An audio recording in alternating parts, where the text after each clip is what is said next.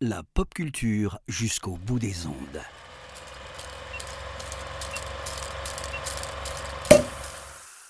Soyez les bienvenus dans Cinéma de quartier.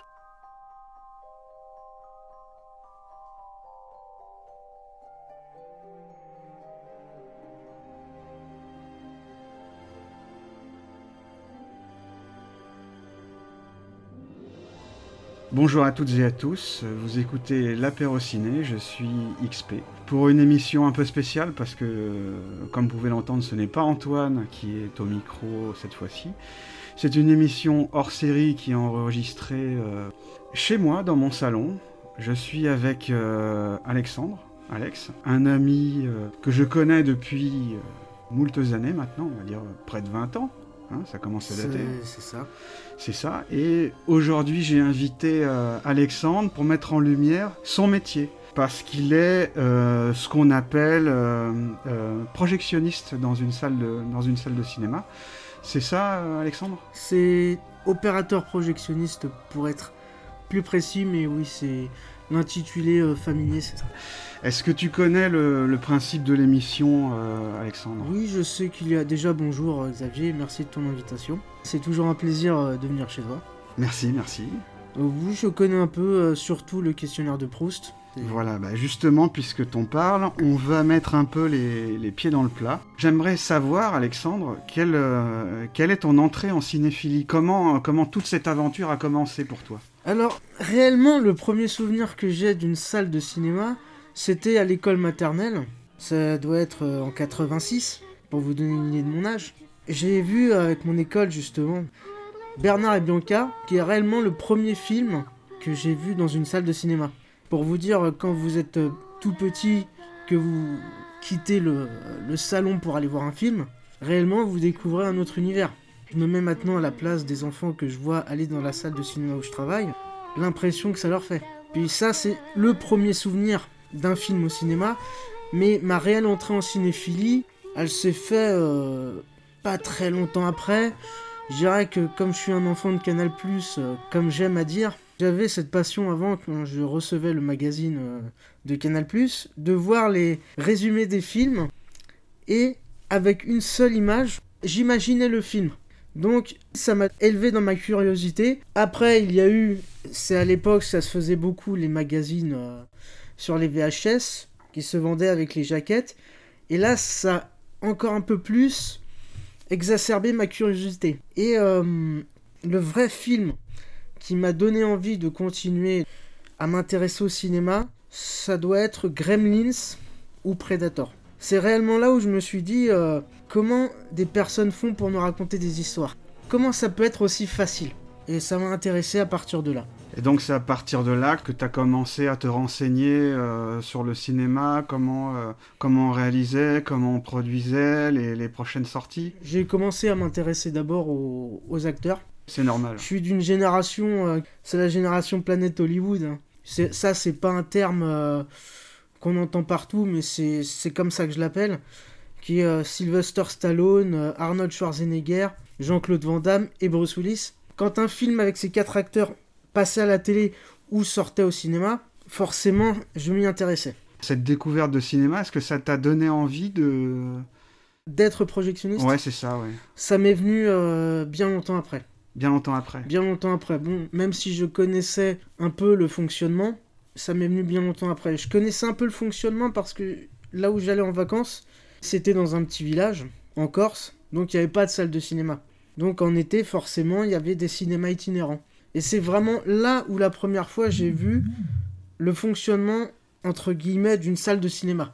Même si on peut pas vraiment appeler... Mais le fonctionnement... euh, De la d'une- de projection. la projection, voilà. L'action mécanique de projeter un film, un Tout peu, à fait. comme, euh, un peu comme on voit dans le film euh, Cinéma Paradisio, quoi. que je recommande, bien entendu. Voilà, tout à fait. Euh, merci. Alors, la question suivante, c'est une question en général qui est un peu, qui est un peu gênante pour les, pour les invités, mais pas toujours, ma foi. J'aimerais savoir quel est ton classique euh, ennuyeux. Alors le classique ennuyeux, c'est vrai que j'ai eu beaucoup de mal à le trouver, mais il y en a un qui m'est venu, c'est Crash, de David Cronenberg. Ouais. C'est pas tellement un film ennuyeux dans le sens où euh, quand je le regarde, parce que je l'ai déjà vu deux fois, la première fois, je l'avais trouvé très intéressant. La deuxième fois, je, je, ne l'ai pas, euh, je l'ai pas autant apprécié que la première. Et c'est là que je me suis dit, en vérité, ce film, euh, sur moi, n'a fonctionné qu'une fois, donc je ne pourrais plus le revoir. Je dis qu'il est intéressant, bien entendu, mais ennuyeux. Intéressant parce qu'il y a des séquences. Euh, une, séquence en particulier qui m'a plu dans ce film. Il y a une séquence où ils reproduisent l'accident de James Dean. Ouais, tout à fait. C'est, je trouve cette séquence très intéressante. Ensuite, sur le fond, le principe d'avoir du plaisir en faisant des accidents de voiture, pourquoi pas? Après, c'est David Cronenberg. Hein, euh, on adore, on déteste. Tout à fait, oui. Cronenberg, il est, spécialisé pour filmer les corps, les, corps, euh, les corps qui se transforment, les corps difformes, les, les difformités, les, horreurs euh, qui, peuvent, qui, peuvent, qui peuvent arriver au corps, quoi. Et c'est toujours, il y a toujours une, une pulsion, euh, une pulsion sexuelle dans ces films qui est liée au corps. Et justement, comme tu dis, Crash, c'est exactement ça. Après, j'aime beaucoup Cronenberg, hein, mais ce film-là, c'est pas non plus euh, ma tasse de thé. Bah, je comprends tout à fait, je comprends tout à fait. Et puis là, on va passer euh, totalement à autre chose qui est assez loin de, Crash parce que j'aimerais savoir quel est le film qui t'arrache une larme, Alexandre. Alors, celui-là aussi, c'est un film que j'ai beaucoup vu euh, étant plus jeune. C'est Forrest Gump. Parce que Forrest Gump, en vérité, c'est un peu l'histoire d'un simplet, parce que c'est ce qu'il est, d'un simplet qui, durant son enfance, subit des, moqueries, des brimades, et du jour au lendemain, il lui arrive ce qu'on appelle soit le rêve américain, soit l'expression euh, la roue tourne. Hmm. C'est-à-dire que d'un coup, il se débarrasse de ses prothèses par euh, l'opération du Saint-Esprit, et euh, ça devient la star de son lycée au football américain. Il passe à la télé, il va jouer au ping-pong en Chine, il rencontre le président, et il a une multinationale on pourrait dire pourquoi une larme, parce que malgré tous les, tous les bonheurs qui lui arrivent, dans sa vie privée, tous les amis ou toutes les personnes qu'il aime, au final, le quittent. Le meilleur ami qui se fait à la guerre du Vietnam, la mère de son fils et sa mère. Après, il y a une exception, c'est que le lieutenant qui rencontre à la guerre, son sergent instructeur, au final, c'est la seule personne qui reste. Et il se rend compte, quelque part, en y repensant, quand j'en parle là, que il finit handicapé. Je parle du lieutenant Dan. Oui. Et se revoit lui un peu. Il y a une image de lui qui se reflète en se disant, il a fini handicapé, mais au final, au final, il voit qu'il est heureux parce qu'il a trouvé une femme qu'il aime. Il dit, ah, il était malheureux parce qu'il était devenu handicapé, mais au final, il le voit heureux et quelque part, le film se termine plutôt bien parce que malgré tout ce qu'il a perdu, il a eu un fils et euh, un ami qui s'est fait à la guerre parce que c'est devenu son ami, est devenu heureux, malgré tout. Donc, j'ai une petite larme quand même. Mais euh, soit de tristesse, soit de, soit de joie. Parce que c'est un très beau film. Oui, je comprends aussi. Quand, euh, quand tu en as parlé, j'ai senti, euh, j'ai senti ton émotion. C'est quelque chose. J'ai du mal à le revoir maintenant, mais ça reste un, ça reste quand même, ça reste un de mes films préférés. Avec Tom Hanks, qui je trouve n'est pas suffisamment cité dans les grands acteurs d'Hollywood maintenant. Alors que pourtant, euh, bon. Tom Hanks, pour moi, c'est le, c'est le James Stewart euh, moderne, quoi. C'est, euh, c'est James Stewart de son vivant, il incarnait l'Américain moyen, le, le, le, chef de famille, et c'est ce que maintenant incarne Tom Hanks dans le cinéma américain, je trouve. Tout à fait. J'aimerais J'aimerais savoir si tu as un plaisir coupable, Alexandre. Alors, un plaisir coupable. J'ai parlé d'un acteur au début de l'interview qui joue dans ce plaisir coupable. C'est Street Fighter. Ah bah ça fera beaucoup plaisir à Greg Pigeon ce que tu dis. Street Fighter parce que c'est très injuste. Et je trouve qu'on a tout le temps été très injuste avec Jean-Claude Van Damme. Hmm. Qui, malgré tout ce qu'on peut lui reprocher, joue toujours à fond. Et c'est vrai que le problème de Street Fighter, même si pour moi c'est un film que je peux revoir parce que ça me fait plus rire qu'autre chose et parce que j'aime bien Jean-Claude Van Damme aussi. Ça a beaucoup joué sur ce que... Et là, on va... je vais reprendre un terme qui est souvent utilisé, le fan service. Il faut savoir qu'à l'époque, Street Fighter, c'était une grosse franchise de jeux vidéo, mm. un jeu de combat très populaire, Et les studios ont justement euh, profité de ça pour euh, sortir le film Street Fighter, en incluant tous les personnages. L'inconvénient, c'est que ça a surtout été un film d'espionnage plutôt qu'un film de combat. Oui, c'est pas, c'est pas vraiment une bonne adaptation du jeu, ni, euh, ni une euh, représentation de l'esprit du jeu, de, de- de- de C'est- ce que j'ai compris. quoi. Disons que c'est Karim Debache, euh, que tu connais, Oui, je connais, oui. qui a fait une très bonne analyse du film Street Fighter, qui a dit Bloodsport et le grand tournoi de avec Jean-Claude Van Damme Mhm. sont de meilleures adaptations de Street Fighter que le film Street Fighter lui-même. Ah, il a tout à fait raison. Là-dessus, il a tout à fait raison. Est-ce que tu connais euh, cette anecdote euh, qui, est, est connue sur, euh, sur Street Fighter? C'est-à-dire que mm, c'est avec Jean-Claude Van Damme, il y a aussi Raoul Julia qui est dans le rôle de Bison. Et ce qu'il faut savoir que c'est le dernier rôle de Raoul Julia parce qu'il était, atteint d'un cancer et il est mort suite de son cancer un peu. je crois qu'il est mort même avant la, la sortie du film. Et ce qui fait que le réalisateur, tous les matins, se ruait à l'hôtel pour empêcher euh, Jean-Claude Van Damme de prendre, de prendre ses drogues. Et il se ruait aussi dans la chambre de Raoul Julia pour lui donner des drogues, justement, pour qu'il puisse, euh, pour qu'il puisse tenir sur le tournage. Je, connaissais, je ne connaissais pas cette anecdote. connaissez pas cette Non, Je ne connaissais pas du tout. Enfin, je la raconte peut-être un peu, un peu mal, mais dans l'esprit, c'est ça. D'ailleurs, euh, Raoul Julia, euh, que je recommande, hein, car euh, bon, Super Gomez dans les deux, euh, dans les deux adaptations de Barry Levinson euh, de, de la famille Adams. mieux que Kev Adams en tout cas. J'aimerais savoir quel film tu proposerais pour voir à, à plusieurs, quoi, pour, pour une séance à plusieurs. Alors, Last Action Hero. Last Action Hero, et pour, pour quelle raison? Alors, euh, Last Action Hero, déjà parce que je trouve que c'est un film que l'on oublie souvent dans la filmographie d'Arnold Schwarzenegger. Mhm. C'est le film où, où il a montré que c'était un excellent comédien, car il joue énormément avec son image, un peu comme euh, Sylvester Stallone dans Demolition Man. Mm. J'ai hésité au départ à mettre Demolition Man, mais j'ai choisi Last Action Hero, car en plus, une partie du film se déroule dans un cinéma ou dans un film. C'est un excellent divertissement pour moi pour une soirée à plusieurs. Et puis c'est un excellent film aussi de, de John McTiernan, hein, qui... C'est- euh, Oui, C'est euh, c'est- d'ailleurs un film euh, très intéressant à analyser dans la, dans la carrière de John McTiernan parce que John McTiernan a redéfini ce qu'était le cinéma d'action avec, euh, dans un premier temps, Predator et ensuite avec Die Hard. oui. Et justement, dans Last Action Hero, euh, bah, quelque part, il casse les codes que lui-même avait, avait créés. Et c'est quelque chose de très intéressant. Il y a une séquence que j'apprécie particulièrement dans ce film, si je peux dire une seule.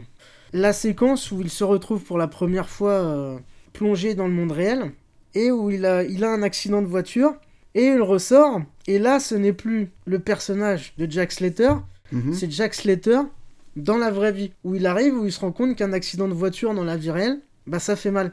Et là, finalement, il devient vulnérable. Oui. Le personnage peut mourir. John McTiernan, je pense, a voulu montrer avec cette scène que la vie, c'est pas euh, un film d'action. Tout ce que tu veux faire comme dans les films d'action, bah dans la vraie vie, ça peut tuer. Un acteur qui meurt dans un film d'action ne meurt pas réellement. euh, Il revient ensuite. L'acteur n'est pas mort, le personnage est mort, l'acteur n'est pas mort. Il meurt dans la vie réelle, c'est terminé. Et je pense que John McTiernan, qui est un génie aussi, Mhm. mais il a voulu montrer ça, sans le dire. Ouais, et puis quelque part aussi, euh, c'est euh, John McTiernan par là, il pose la question aussi de la suspension d'incrédulité consentie du spectateur. C'est-à-dire que quand on voit un film d'action, on est, euh, on adhère complètement au film, à l'histoire, au personnage, à l'univers du cinéma. Et par euh, la Last Action Hero, en fait, il nous, euh, il nous dit d'accord, ce que vous voyez, bah, déjà, la, la- la- la scène, euh, la scène que, le, que le petit garçon voit dans le cinéma, c'est une scène d'action très exagérée, euh, comme on en voyait beaucoup dans le, dans, le cinéma des années euh, 90, hein, avec euh, de nombreuses suites, euh, vraiment avec des, des histoires euh, un, peu à, un peu à dormir debout. Et quelque part, euh, John McTiernan, avec Last Action Hero, il interroge le, spectateur sur la, suspension consentie de, D'incrédulité. D'incrédulité, tout à fait.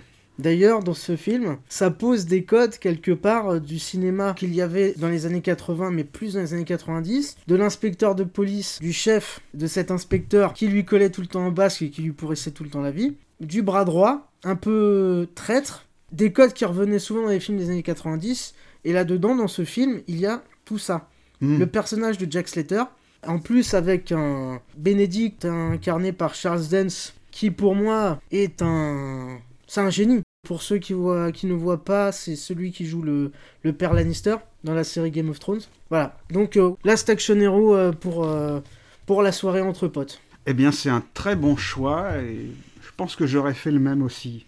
Alors ensuite, la, la question suivante, bon, tu l'as, tu l'as un peu abordée, c'est quel est l'acteur ou l'actrice qui te pousse dans les salles?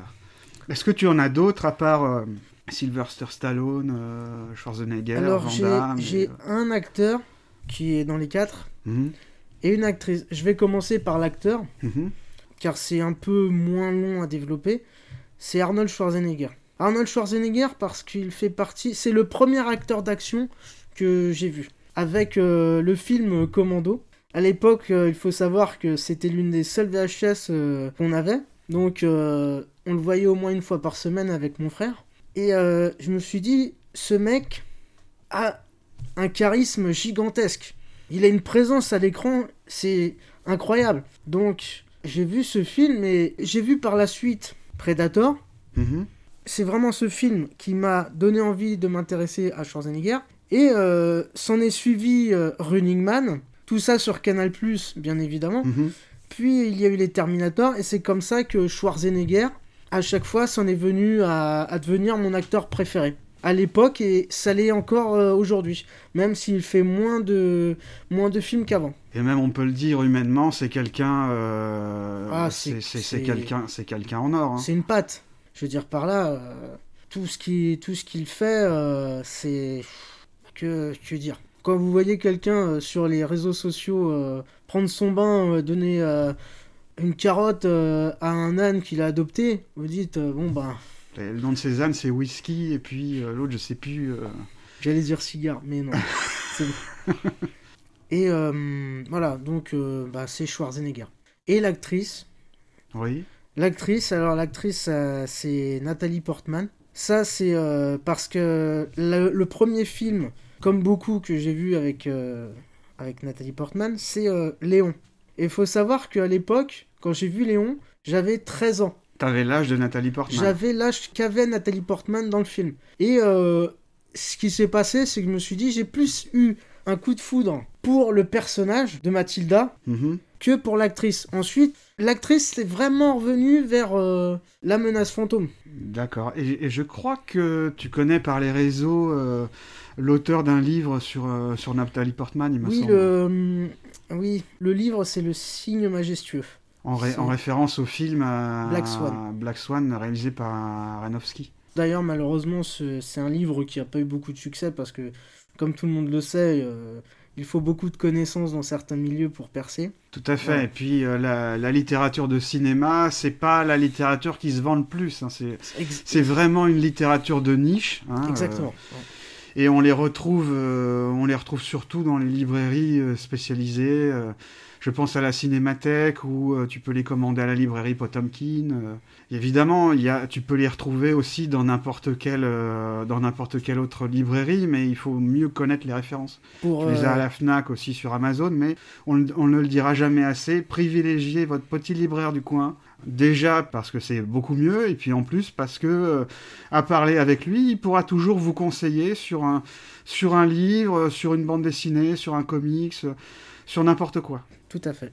Et euh, maintenant, j'aimerais, euh, enfin, la, la- la question qui, je pense, va être très intéressante parce que toi, travaillant dans un cinéma et projetant des films à, à tout public, j'aimerais savoir qu'est-ce que tu ne supportes pas au cinéma? Ah, alors ça, c'est un vaste débat. Quand tu poses la question ce que, ce que je ne supporte pas au cinéma, c'est-à-dire c'est le comportement des gens, le métier, ou alors... euh, Bah, ça peut être tout ça, en fait. peut être... euh, disons qu'il y a, il y des choses, alors peut-être que dans les gens qui vont écouter l'interview, il y en a qui sont comme ça, mais bon, ce sont les gens qui se permettent euh, sans arrêt d'arriver euh, en retard. Quand quelqu'un arrive à 14h pour une séance à 14h30 et qu'il est obligé d'attendre 10 minutes de plus pour des personnes qui arrivent à 30 parce qu'ils se disent bah le film c'est 40 hein, parce que quand je vais à autre part il y a les pubs hein, Mhm. ben tous les cinémas ne sont pas pareils. Un cinéma municipal ne va pas fonctionner de la même manière qu'un complexe. Ça, c'est une chose qui, qui m'énerve. Il y a aussi euh, une chose qu'avait fait remarquer James Wan, qui avait dit dans une interview Je fais les films. Maintenant, le problème, c'est que les jeunes, quand ils vont voir un film au cinéma, quand il ne se passe plus rien sur un écran, à l'écran, ils regardent leur téléphone. Et dès qu'il se passe quelque chose, ils regardent l'écran. Le problème, c'est que quand ils font quelque chose, euh, quand il ne se passe rien à l'écran, ils dérangent les autres. Tout à fait, oui. Et en, en gros, c'est pour parler du savoir-vivre des gens au cinéma. C'est euh, c'est insupportable parce que quand tu viens pour regarder un, un autre écran que l'écran qu'il y a à la base pendant un film, ben non, reste chez toi. Surtout que le cinéma n'est pas gratuit, donc déjà, il y a le fait de se déplacer et de payer sa place, et euh, je comprends pas non plus le fait de, de regarder autre chose que l'écran, puisque tu as fait l'effort de te déplacer Exact- et de, et de payer ta place. exactement, c'est surtout que eux ne s'en rendent pas compte. Mais quand on est habitué, l'écran du smartphone, quand il y a un film euh, projeté, éclaire le plafond. Les gens ne s'en rendent pas compte, mais moi qui vais souvent dans la salle, je, je ne vois que ça. Et c'est très désagréable. Ça, c'est pour le comportement en, en salle. Ensuite, euh, ce que je n'aime pas non plus, ce sont euh, les gens qui Oui. attendent des bandes annonces. J'ai tendance à penser que les gens n'ont pas envie de découvrir tout ce que le film va cacher.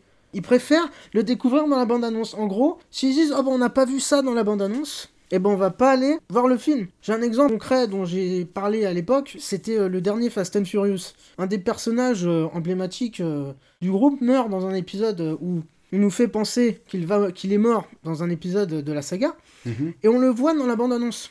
Ah surprise, regardez, il est revenu. Ben non, ça s'appelle du spoil.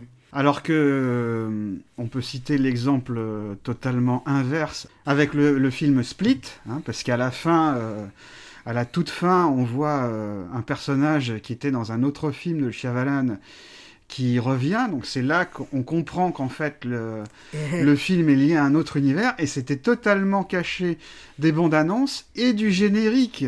C'est d'autant plus génial que le que l'intérêt du film ne repose pas sur ce sur cette surprise finale en fait. C'est tout à fait bien résumé. Y a-t-il euh, y a-t-il autre chose que tu ne supportes pas au cinéma, euh, Alexandre? Alors, euh, parce que je n'aime pas trop au cinéma. Après, c'est d'un point de vue personnel. J'ai eu quelques anecdotes. D'ailleurs, c'est pour ça qu'on ne diffuse plus de films d'horreur dans mon cinéma. Il y a eu des projections de ça, du film ça en 2017, et de La Nonne en 2018, qui ont été un peu, je dirais même beaucoup polluées par des, des ados qui sont venus un peu faire la, la foire dans la salle. Ils sont venus comme si c'était Disneyland. Et là où ça m'a frustré, c'est que plus tard j'ai vu ces films-là, car je, les- je ne les avais pas vus en salle, parce que je connaissais euh, Mm. la mentalité de maintenant euh, sur le respect en salle. J'ai vu ces films-là plus tard. Je les ai trouvés euh, très intéressants techniquement et mon regret c'est de ne, de ne pas les avoir vus en salle parce que euh, on ne peut pas prendre du plaisir avec tout le monde en salle. Voilà, il y a des gens on sait tout de suite que la séance euh, sera gâchée. Il y a, il y a ce paradoxe euh, que normalement la salle devrait être le meilleur endroit pour profiter d'un film, et finalement ça ne l'est pas. Ça ne l'est pas euh, ou ça ne l'est pas toujours. Pas toujours, tout à fait. Et ça va me permettre de rebondir sur la, la question suivante. Je te remercie pour cette transition parfaite. C'est je voudrais savoir, toi, en tant que projectionniste du cinéma, est-ce que tu penses que le streaming, c'est l'avenir du cinéma? Alors, euh, je te dirais euh, non, de mon point de vue. De mon point de vue, parce que techniquement, tout ce qui est mis en œuvre sur un plateau de tournage, c'est fait avec des moyens qui doivent s'entendre euh, au cinéma, Mhm. filmé avec des moyens qui doivent se voir au cinéma. Par contre, je peux comprendre que des gens n'aient plus envie de payer, mais ça, après, il faut avoir la chance d'habiter à côté d'un cinéma de quartier. Mhm. Ce qui n'est pas la chance dans les campagnes, qui ont euh, la plupart du temps un, un complexe qui leur propose des places à 12 euros. Je peux comprendre qu'il y ait des sites de streaming qui proposent une offre intéressante. Mhm. Et donc des gens qui ont 3 ou 4 enfants, qui n'ont pas toujours des fins de mois euh, faciles, se disent Ah ben, Disney, euh, ils ont sorti ce film-là. Par exemple, oh bah si on le regardait, ça va nous coûter moins cher, puis Disney le sait, donc ils se disent, bah on va pas sortir ce film-là au cinéma, on va le faire chez nous. Donc les gens vont avoir envie de s'abonner. Et pour ces gens-là, je peux comprendre. Je peux comprendre qu'ils n'aient pas les moyens d'aller dans une salle de cinéma et qu'ils préfèrent payer 12 euros pour la famille de 6 que 8, 9 ou 10 euros par tête. Qui Ouais. leur en vient une séance de cinéma à presque 60 euros. Maintenant, j'ai eu l'expérience, euh, enfin c'est pas l'expérience, même si ça fait partie de l'expérience, une anecdote euh, assez cocasse et qui m'a un peu agacé sur le coup. À l'époque, en 2011, à l'époque où les sites de streaming, c'était pas encore euh, légion, même s'il y avait des petits trucs, mais c'était pas très légal. Kung Fu Panda 2. Un mercredi, on l'a en sortie nationale. Chose rare dans le cinéma où je travaille, hein. Mhm. en format euh, 35 mm. Encore plus rare. Et là, il y a une fille qui est avec son père en vélo et qui dit euh, Oh papa, t'as vu, il y a Kung Fu Panda. Juste derrière le père, qu'est-ce qu'il va dire à sa fille Qui devait avoir à l'époque 6 ans Mhm. 5-6 ans. Oh ben, euh, on ira le voir, euh, on ira le voir là-bas. D'accord. Donc en fait, tu préfères dans un cinéma où la place moyenne est à 4,50€, dire à ta fille non, on ira là-bas parce qu'on a une carte et même avec la réduction, on paiera plus cher que là à 4,50. Donc dans l'esprit de ta fille, ton cinéma de quartier n'existe pas. Oui. Plus tard, cette fille doit l'avoir maintenant, elle doit avoir 16 ans, ou elle doit peut-être avoir 17 ans. Eh ben, elle n'ira jamais dans ce cinéma. Parce que son père euh, lui a dit, lui a tout le temps fait comprendre que, ouais, euh, on va aller le voir là-bas. Donc, euh, c'est euh, c'est pour moi, c'est le streaming au cinéma. Pour moi, ce n'est pas l'avenir du cinéma. Enfin, ça va peut-être le devenir, mais pour moi, l'essentiel du cinéma, pour moi, le cinéma, comme je l'entends, ça doit rester dans une salle. Un peu comme si demain on me disait bah, du théâtre en streaming. Une pièce de théâtre, euh, si un jour un site de streaming dit bah, on va sortir des pièces de théâtre. Avant, il y avait au théâtre ce soir, à la télévision. On est trop jeunes tous les deux pour avoir connu cette époque, malgré, euh, Ouais. Malgré le fait qu'on ne soit pas soit plus tout jeune. Hein Mais il y avait, euh, il y avait cette, cette possibilité qui était offerte par la, par la télévision, qui était publique à l'époque, d'amener le théâtre dans les foyers pour que les gens puissent voir les pièces. Tout à- ah. Parce que euh, justement, ce, que, de, de ce dont tu, tu parlais euh, tout à l'heure, là, euh, où tu disais que les gens étaient plutôt contents euh, d'avoir des, des sites de streaming euh, légaux pour voir les films, parce que nous, on a, on a de la chance, on est en Ile-de-France. Oui. Et l'Île-de-France, c'est une région euh, très riche euh, culturellement. À Paris, il y a des théâtres, il y a des cinémas partout, il y a des multiplexes. Mais tu as dans, dans des coins, euh, dans des coins, comme tu le disais, où il faut prendre la voiture pour aller voir un film. Et en province, il y a, euh, il y a une différence entre la province et Paris. C'est qu'avant, le, le- les séances en, en VO sous-titré étaient réservées euh, dans, dans les salles d'arrêt-essai. Tout à fait. Et euh, ça, c'était du temps de la pellicule, hein, c'est pas un temps si vieux que ça. Et euh, quand les, quand les, les multiplex euh, sont arrivés, ils ils se sont dit, bon, bah, nous, ça nous intéresse d'avoir le public de- des personnes qui vont dans les, dans les cinémas d'arrêt essai, donc on veut les copies en, en VO sous-titré. Donc ce qui fait qu'après, les cinémas d'arrêt essai avaient moins de, avec moins, moins de copies. Et euh, de sorte que les multiplex, eh ben, vu le nombre conséquent d'écrans, ils peuvent proposer des séances en VO sous-titré. Ce que euh, le cinéma où tu travailles, qui pourtant n'est pas, euh, n'est pas la province, puisqu'on est en Ile-de-France, Mhm. mais tu ne proposes que des films en VF. C'est ça. D'ailleurs, pour rebondir sur le point des copies en, en 35 mm, j'ai appris quand j'ai commencé à travailler euh, dans le milieu de la projection que les grands complexes s'amusaient sur les gros films. Je l'ai découvert à la sortie de Transformers 3, qu'on a eu en quatrième semaine, ce qui est conséquent. Que les grands cinémas, pour empêcher les petits cinémas d'avoir euh, d'avoir ces films-là, ça, c'est pas sur Transformers que je l'ai appris, c'est sur un Harry Potter. Je l'ai appris parce que la personne avec qui je collabore pour la programmation de mon cinéma m'avait dit Ah ben euh, ce cinéma-là, eh ben ils ont pris trois copies. Comme ils ont 12 salles, ben ils ont pris trois copies d'Harry Potter. Ce qui fait que quand tu es un petit cinéma, que tu peux avoir un film en deuxième semaine, voire en sortie nationale, tu ne peux pas parce que des grands cinémas prennent trois ou quatre copies de ce film. Donc quelque part, c'est... euh, voilà. Tu, tu restais sous respirateur artificiel. Et est-ce que la donne a changé avec l'arrivée du DCP Alors, euh, pas du tout. Pas du tout? À ma grande surprise, euh, le DCP, bon, maintenant, c'est du. bon, on appelle ça. On appelait ça à l'époque des DCP physiques, mais maintenant, on appelle ça.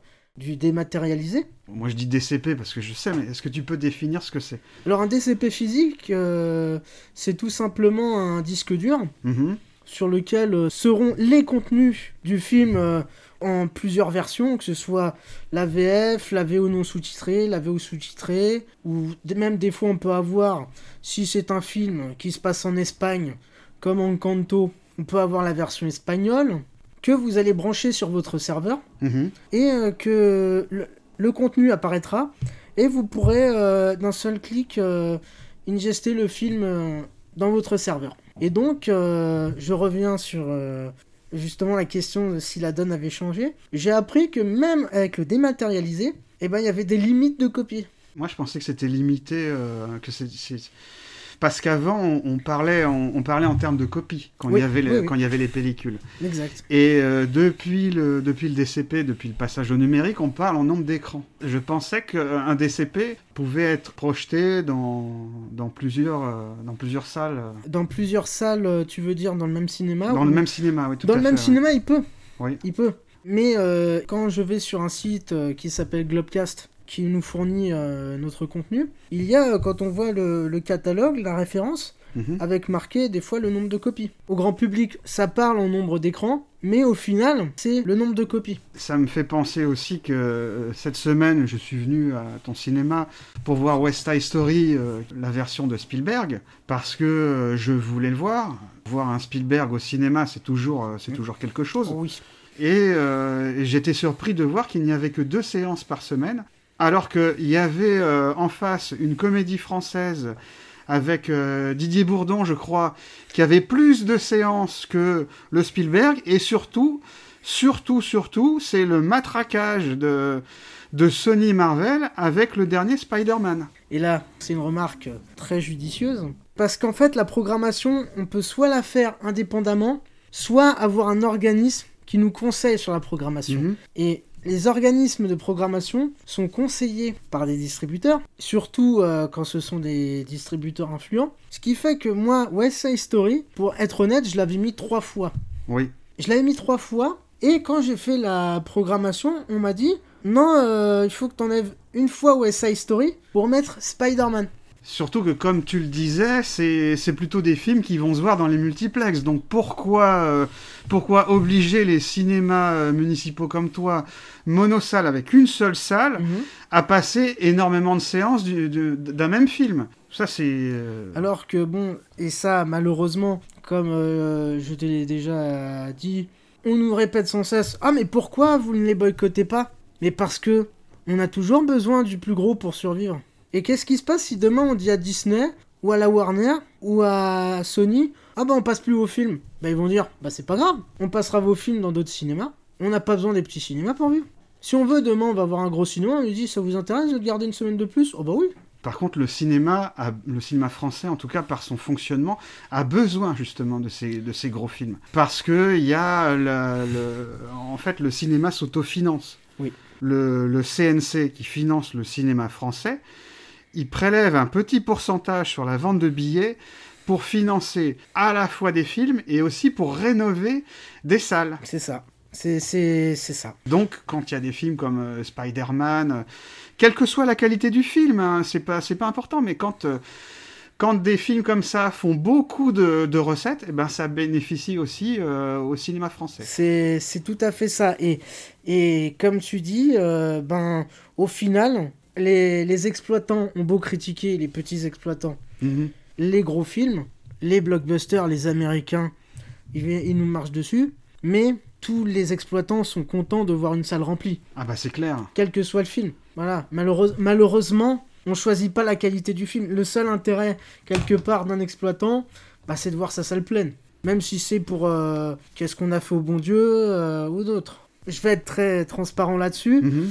Je trouve quand même que si je devais choisir les films euh, que je passais dans mon cinéma tout le temps, ben des fois euh, les salles, euh, il n'y aurait presque personne. Parce que malheureusement, ce qui fonctionne actuellement, bah c'est la médiocrité. Surtout que tu n'es pas dans le. Dans, tu- tu- ta salle n'est pas classée euh, art et essai. euh, par contre, euh, tu fais partie du, du processus école et cinéma. Tout à fait. Tu peux nous expliquer ce que c'est? Le processus école et cinéma, c'est euh, tous les ans, il y a euh, des séances euh, organisées pour les lycéens ou les collégiens. Mhm. Voilà. Donc c'est pour donner quelque part, du moins c'est comme ça que ça nous est expliqué, mais réellement c'est ça, donner envie à des adolescents ou à des presque adolescents de vouloir se déplacer pour aller au cinéma. Bon, malheureusement, des fois le choix des films n'est pas très judicieux pour intéresser les élèves, mais euh, il y a des choix quand même judicieux qui peuvent intéresser, mais des choix quand même, euh, pour moi, sont discutables. C'est-à-dire que quand, là, cette année, euh, il y a eu The Big Lebowski, Mhm. c'est The Big Lebowski, c'est quand même un peu l'apologie de la glandouille. Oui, tout à fait. Ah, oui. c'est bon, j'ai eu la remarque, Tout à fait. Pour les lycéens, euh, c'est pas vraiment ce qu'il faut leur montrer, quoi.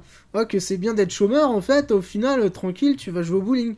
Bon, bon j'ai eu aussi, il y a quelques années, il y a 10 ans, La Mouche. La Mouche, euh, très bien, hein, très bien. Pour moi, c'est un chef-d'œuvre. C'est euh, Cronenberg, pour ceux qui ne connaissent pas. On en parlait tout à On l'heure. en parlait tout à l'heure. Et il y a des gens, il y a des élèves à l'époque qui étaient sortis, qui, qui étaient là, qui ont dit ah, mais mais faudrait que tous les films qu'on nous passe soient comme ça. Bon, dans ma tête, je me suis dit faudrait quand même pas que tous les films soient comme ça non plus. Que Non, non, non, c'est bien la diversité aussi. Mais ça, ça peut permettre à des élèves bah, d'avoir envie de, de s'intéresser, d'aller euh, d'aller souvent au cinéma. C'est le processus école au cinéma en fait. C'est le but premier. Et financièrement aussi, j'imagine que c'est intéressant euh, pour les cinémas et notamment les, les, ciné- les cinémas municipaux et, et associatifs euh, comme le tien, parce que ça permet d'avoir des entrées, des entrées hors pandémie, hein, évidemment, mais des, des entrées sûres, quoi. C'est une petite bulle euh, qui permet de, des fois de respirer. Alors, on a bien débordé sur cette, euh, sur cette question sur le, le streaming au cinéma, mais Oui. bon, ce n'est pas, n'était pas dénié d'intérêt. hein. Et euh, j'ai euh, une avant-dernière question. Je, je voudrais connaître ta sainte trinité du cinéma. C'est-à-dire quels sont, quels sont tes réalisateurs, réalisatrices préférés Alors, euh, la Sainte Trinité, ça a été assez compliqué, euh, notamment pour euh, deux réalisateurs. Il y en a un qui m'est venu tout de suite parce que c'est le réalisateur. Réellement, là, je vais parler de réalisateur Hmm. plutôt que d'acteur. C'est Tim Burton. Parce que Tim Burton, faut savoir qu'il m'a aidé aussi à mon entrée en cinéphilie.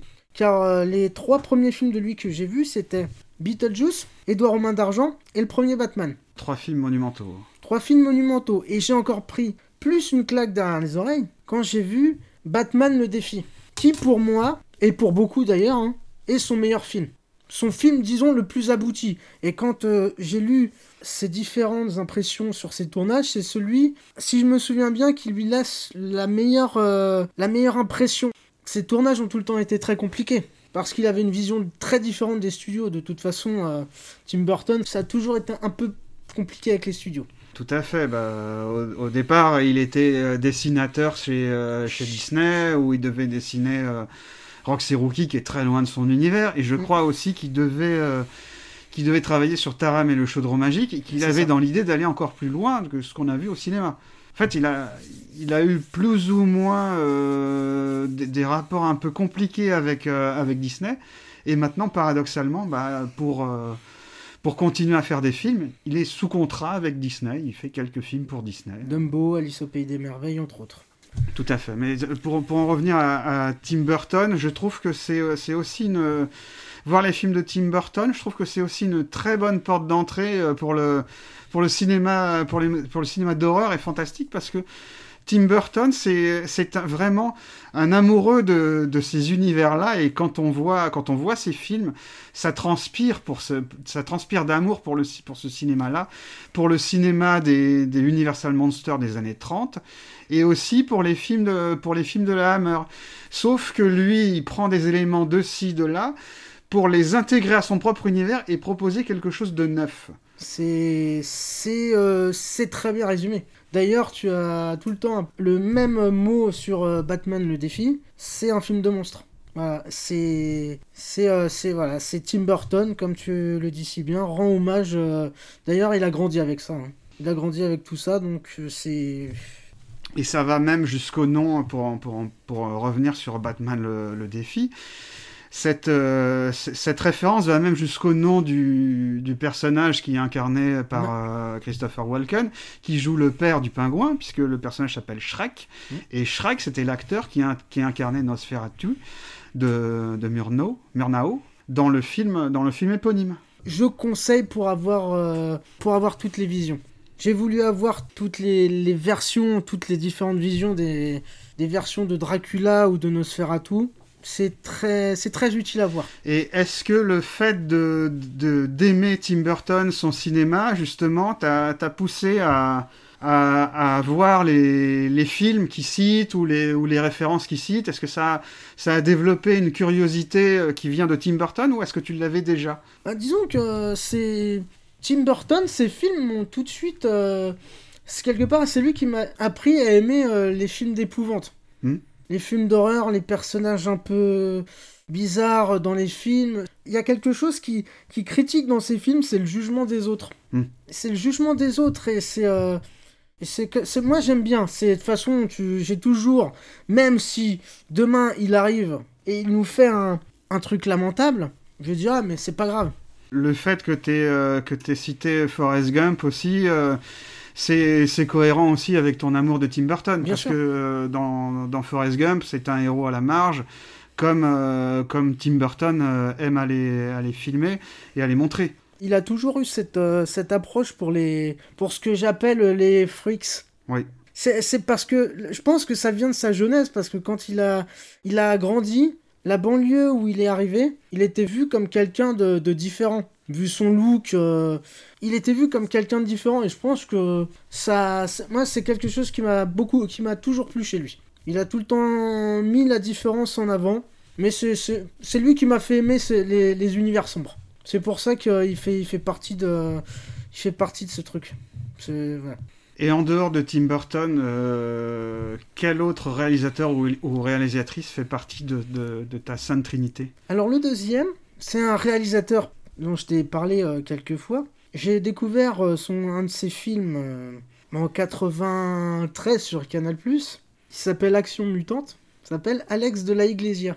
Ah, Déjà, il s'appelle comme toi. Déjà, déjà donc... euh, Donc c'était déjà un bon point. il a cette première qualité.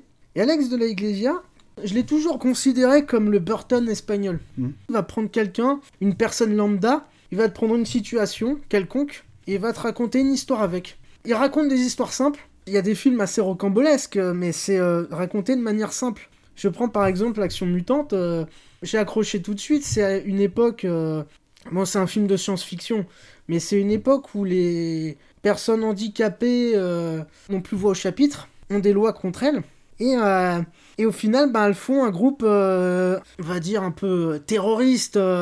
c'est un groupe, un groupe d'action, voilà, où ils euh, défendent les droits des handicapés. Puis Mhm. ça part sur tout un tas de trucs. Mais c'est le genre, c'est ce genre de réalisateur, maintenant, il fait plus des films comme ça. Parce que les studios ne peuvent pas se, se permettre. Pourtant, euh, Surtout après le 11 septembre. Surtout, Depuis, après le, euh, surtout après le 11 septembre, même si lui, par la suite, il a fait des films comme 800 balles, qui est une sorte de western, mais est à notre époque. hein. Ça se passe dans un studio de cinéma, dans un, sur un plateau de tournage d'un western. Et euh, il y en a un qui a été fait avec euh, Salma Hayek, Un jour de chance. Jour de chance, c'est l'histoire d'un architecte, si j'ai bonne mémoire, qui a un accident sur un chantier, qui tombe et qui se retrouve avec quelque chose planté dans le crâne et qui est paralysé. Et donc, euh, il a très peu de chance pour s'en sortir. Et rien que ça, c'est une histoire simple. Mais c'est tellement bien raconté qu'on a envie de savoir ce qui se passe à la fin. Il n'y a rien d'extraordinaire. C'est pas extravagant. Mm.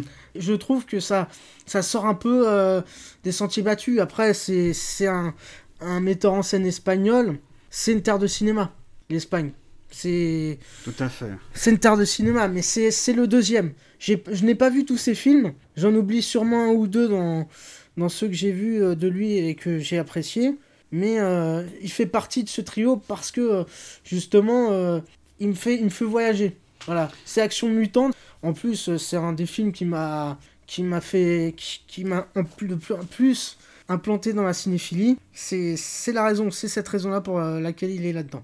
Voilà. Et donc après Tim Burton, après euh, Alex de la Iglesia, quel est ton troisième euh, Et le troisième, lui, ça a été difficile. comme il a fait un des films qui est l'un de mes films préférés, qui pour moi est le meilleur, et quand je dis le meilleur, film de science-fiction, voire d'épouvante de tous les temps, John Carpenter. Et je veux parler de The Thing. Il y a des trucs comme ça. Il est sorti le 3 novembre 82. Je suis né le 4 novembre 82. Je pense que c'est, ça doit être l'une des raisons principales pour laquelle j'ai un affect particulier pour ce film. La première fois que j'ai découvert John Carpenter, c'est avec euh, New York 1997. La première fois que je l'ai vu euh, entier, c'était en 2002. Hmm. Car avant, je ne voyais que des, je ne voyais que le générique avec la musique minimaliste comme c'est si bien le faire euh, John Carpenter. Je ne voyais que le générique parce qu'après la VHS était tellement euh, rincée qu'on ne pouvait plus voir. Et euh, bah, comme je disais à l'époque, je voyais des magazines télé, je me suis dit, ah, mais c'est très bien, puis j'étais trop petit pour le voir. Et bah, John Carpenter, tout ce qu'il fait, c'est même ses plus mauvais films. Bon, je n'ai pas vu le dernier The Ward, mais tout ce qu'il fait, que ce soit musicalement ou, ou cinématographiquement, c'est brillant. Tout à fait, c'est aussi brillant euh, dans la forme et dans le fond. Il y a tout le temps euh, quelque chose. euh, Il y, a un, il y a un film, euh, pour moi, où j'ai- je me suis rendu compte, c'est Le Village des damnés. Il a été beaucoup décrié, mais c'est ce film-là où j'ai découvert que Christopher Reeve était un brillant comédien. Christopher Reeves a toujours été un très bon comédien, mais sauf que, évidemment, on l'enferme dans le rôle de, de Superman. Et euh, même là, c'est un tort de penser que dans Superman, il est pas bon, parce que il, il, incarne à la fois Superman et il, a fois- il incarne à la fois Clark Kent. C'est Et sur Christopher Reeves, moi, je conseille un film qui s'appelle Smart Street. Hein, c'est un film qu'il a imposé de faire pour, pour, pour, euh, aux frères euh, aux frères Golam, enfin aux cousins euh, euh, Golam pour la canon. et Golam. Hmm. Voilà. Parce qu'il devait faire, je sais plus si c'était Superman 3 ou 4, enfin peu, peu importe. Il en a fait 4 des Superman. Et donc dans ce film-là, c'est un film qui lui tenait à cœur et il joue, euh, il donne la réplique à un, à un tout jeune, euh, euh, comment il s'appelle, euh, Morgan Freeman. Voir déjà voir Morgan Freeman Morgan jeune dans Freeman un film, jeune. c'est rare. c'est c'est- c'est rare parce que et, et dans ce film-là, justement, il joue le rôle d'un d'un journaliste qui veut percer, qui veut absolument le scoop. Et pour percer, bah, euh, il invente des faux articles. D'ailleurs, euh, d'ailleurs, ce qui est assez amusant dans ce que tu dis, c'est que Go- euh, Golus, Globus et Golam, hein, pas Golus, mais Globus et Golam. D'ailleurs, euh, cette anecdote dans un très bon euh, documentaire, euh, je ne me souviens plus du titre, mais c'est à voir. C'est sur la canon, hein, forcément, où euh, certains expliquaient que les deux arrivaient dans des festivals et proposaient des scénarios, des affiches sur des choses qu'ils n'avaient pas tournées, juste pour prendre de l'argent. Et au final, ils avaient touché de l'argent sur des trucs qui n'allaient jamais se faire. C'est pour ça que ce film, euh, ce film en question euh, dont tu me parles, c'est très drôle parce que eux faisaient des choses similaires quand ils étaient producteurs. Ouais. Et puis d'ailleurs, pour en, revenir à Carpenter, j'invite nos auditeurs et nos auditrices à écouter euh, l'excellent euh, apéro ciné que- qu'a fait euh, Gré Pigeon et Antoine sur Carpenter, que vous, pourrez, que vous pourrez retrouver en podcast chez Galaxy Pop. Voilà. Alors moi aussi j'aime beaucoup, euh, j'aime beaucoup John Carpenter. Toi tu, tu partages l'année de, de naissance de The Thing. D'ailleurs j'ai eu la chance de voir euh, The Thing pour une, pour une soirée Halloween où tu l'avais projeté en salle. J'ai également eu la chance de le regarder. Et c'est quelque chose qui me tenait réellement à cœur. Et d'ailleurs, tu avais fait un double programme avec Gremlins, Avec dont, Gremlins tu as parlé, euh, dont tu as parlé tout à l'heure. Et donc, quand j'ai vu euh, dans, dans ta salle euh, The Thing, bah justement, il y avait des petits jeunes qui, euh, qui, faisaient un peu, euh, qui faisaient un peu les caïds, qui rigolaient en salle et tout. Et puis, quand le film a commencé, quand, euh, quand, quand, quand sont arrivées les scènes euh, qui ont été euh, merveilleusement bien euh, animées, enfin les effets spéciaux animés par Rob Bottin, hein, le grand Rob Bottin, et ben là, il mouftait pas, les gamins. hein. C'est d'ailleurs. Il ne euh, mouftait pas. hein. Ça a été très appréciable pour moi, je dois dire, parce que c'est la peur que j'avais. C'est quand je diffuse un classique qu'il soit gâché. Voilà. J'ai eu mal, la malencontreuse aventure lors de la soirée Halloween de l'année suivante avec l'exorciste, qui a été gâché. Donc, euh, c'est voilà, ça, ça a été, euh, ça a été appréciable. Je sais ce que tu ressens parce que il y a, y a quelques années de ça, j'avais vu euh, lors d'un ciné-club le King Kong de 1933, euh, produit par la RKO, et euh, j'étais seul en salle avec une famille. Mais le problème, c'est que ce film n'a pas été n'a pas été introduit, il n'y a pas eu de contexte et tout. Et ce qui fait que la famille n'a pas arrêté de se moquer du film. C'est. Oui. Alors que moi, euh, bah moi, euh, je voyais King Kong, j'avais j'avais 7 ans quoi. J'avais à nouveau 7 ans, j'étais un gosse quoi. Moi, la première fois, ça doit être la seule fois où j'ai vu euh, le King Kong de 1933. D'ailleurs, je vais pas dire la date, je vais dire le King Kong. C'est en DVD, je l'avais emprunté à la, mé- à la médiathèque. Mm. Et, et euh, bon, après, je suis suffisamment euh, Éveillé. éveillé pour euh, me rendre compte que forcément, un film de 1933 ne va pas être légal techniquement, même si pour l'époque, c'était bien, c'est la la- l'animation est très bien, que le film de 2005. Ah bah, Faut, faut se... De toute façon, euh, l'année 1933 à Hollywood a été une année euh, absolument incroyable au niveau film à effets spéciaux, puisqu'en 1933 est sorti L'homme invisible de James Whale, qui a été une révolution, est sorti aussi King Kong, euh, dont on a parlé, et, et aussi sorti un autre film dont, dont- qui est un peu oublié maintenant, qui s'appelle Déluge. Et les premières images de, de ce film-là, ça montre New York qui est détruite par un, par un tsunami. Ah, je, ne, je ne connaissais pas. Je connaissais pas ce, ce film. Et cette, euh, bah, je t'invite à regarder euh, sur YouTube les, euh, cet extrait, ou sinon ce film est, est édité, est édité en DVD chez Lobster. Je te, je te le prêterai. D'accord. Après la, sainte, euh, la sainte trinité du cinéma, j'en arrive à la dernière question. C'est quel est pour toi le film ultime du cinéma? Alors, le film ultime, c'est un film que j'ai découvert euh, l'année où, où j'ai où j'étais en alternance de mon CAP projectionniste, c'est-à-dire en 2006. Ça s'appelle euh, Les Fils de l'homme, qui pour moi est une l'odyssée d'une personne qui n'a plus rien à perdre parce qu'elle a déjà tout perdu. Elle perd la dernière chose que il perd, pardon, la dernière chose qu'il aime au début du film. C'est, quelque part de la science-fiction, mais c'est de l'anticipation. Je vais raconter l'histoire. C'est, c'est en 2027. C'est, il n'y a plus d'enfants depuis 18 ans, et on lui confie une mission. Parce et- que les femmes sont stériles. Car les femmes deviennent stériles avec toutes les, tous Les, les femmes et les hommes, les femmes, euh, surtout les, les femmes, mais après on sait pas réellement d'où ça vient. Et il découvre qu'en fait sa mission, c'est de sauver, euh, c'est de sauver une femme enceinte, c'est de la protéger, de l'amener quelque part. Et de là on découvre, et il n'y a aucun temps mort dans ce film. Et les principaux moments où il souffle, il y a quand même euh, des interrogations sur euh, sur la sécurité de sa mission. C'est c'est euh, c'est prodigieux. Je je l'ai vu pour vous dire, euh, pour, pour tout dire, j'ai quand j'ai passé le film, quand je travaillais, le film, il y avait 7 séances dans la semaine, Mhm. je l'ai vu 6 fois. C'est un film que je peux revoir euh, Indéfiniment. indéfiniment. C'est, ça paye pas de mine quand on voit l'affiche.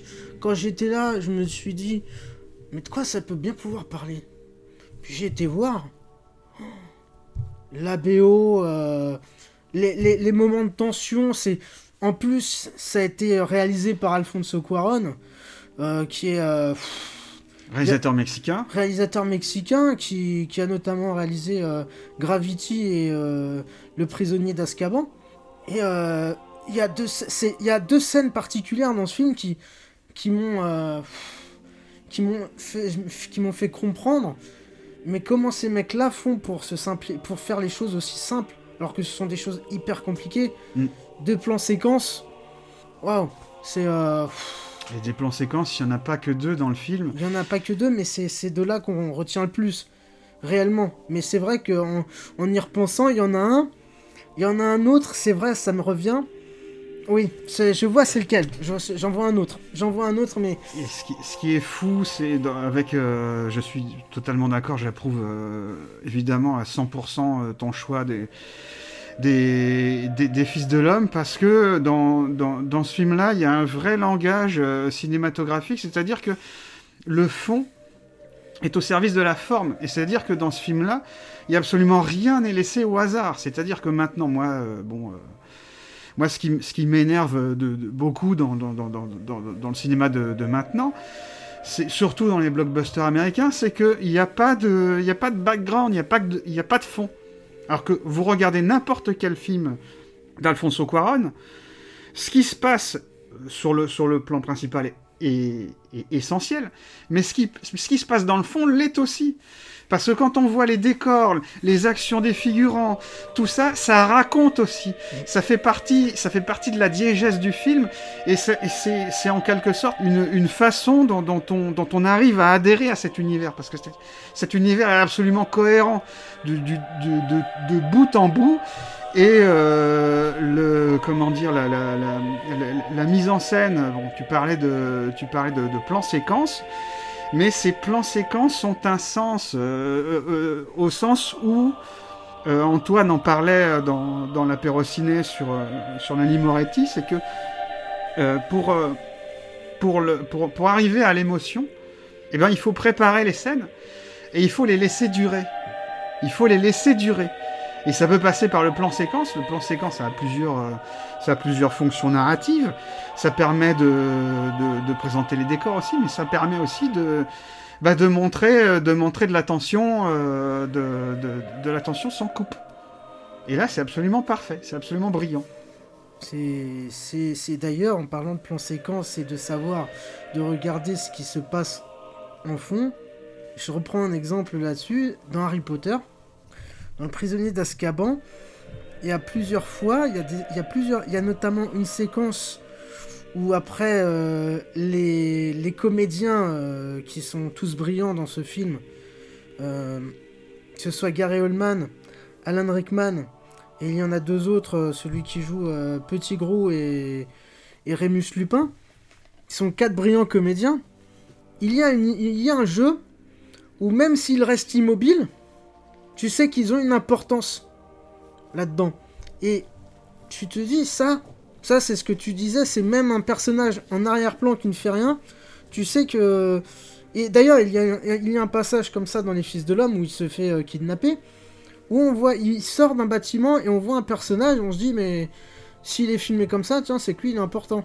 Alors qu'il ressemble à n'importe qui, tu croiserais dans la rue. Et ça, euh, c'est, euh, comme tu dis, une manière de filmer euh, qui n'est pas donnée à tout le monde. Et chez, euh, chez, chez, Quaron, quand tu, tu, peux tout à fait voir ces films en coupant le son, en ne regardant que les images et tout comprendre. C'est-à-dire que chez Quaron, euh, pour moi c'est un des plus grands comme comme comme pour comme pour toi. Hein.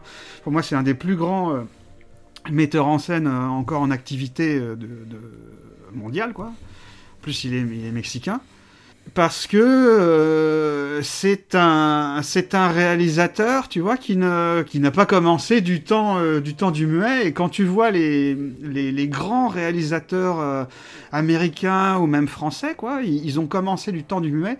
Ils avaient cette science du langage cinématographique c'était euh, parce qu'ils ont appris comme ça. Le langage corporel. Ils ont appris comme ça, le langage corporel, le langage du plan, la, la, la, la valeur de plan, la, on va pas, on va pas épiloguer là-dessus. Il y a ce, il y a, il y a ce, il y a ce génie-là chez Quaron qui est de, je trouve de plus en plus rare.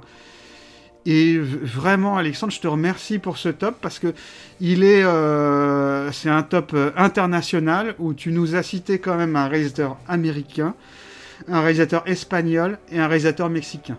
D'ailleurs, euh, j'aurais bien mis, c'est pour ça que j'ai hésité, j'aurais bien mis Alfonso Cuaron, voire même, d'ailleurs c'est bien que tu parles de réalisateur mexicain, Guillermo del Toro dans la Sainte Trinité. Ça a été compliqué de la choisir. Ah mais non pardon, t'as cité Carpenter, autant ouais, pour moi. Ouais. Mais euh, j'aurais pu, j'aurais pu. Euh... Mais quelque part, il fait, il, on, va, on va tricher un peu, mais il fait quelque part partie de ta voilà, Sainte Trinité il tétrale. Il aurait pu, il aurait pu. C'est euh, très honnêtement, il aurait pu.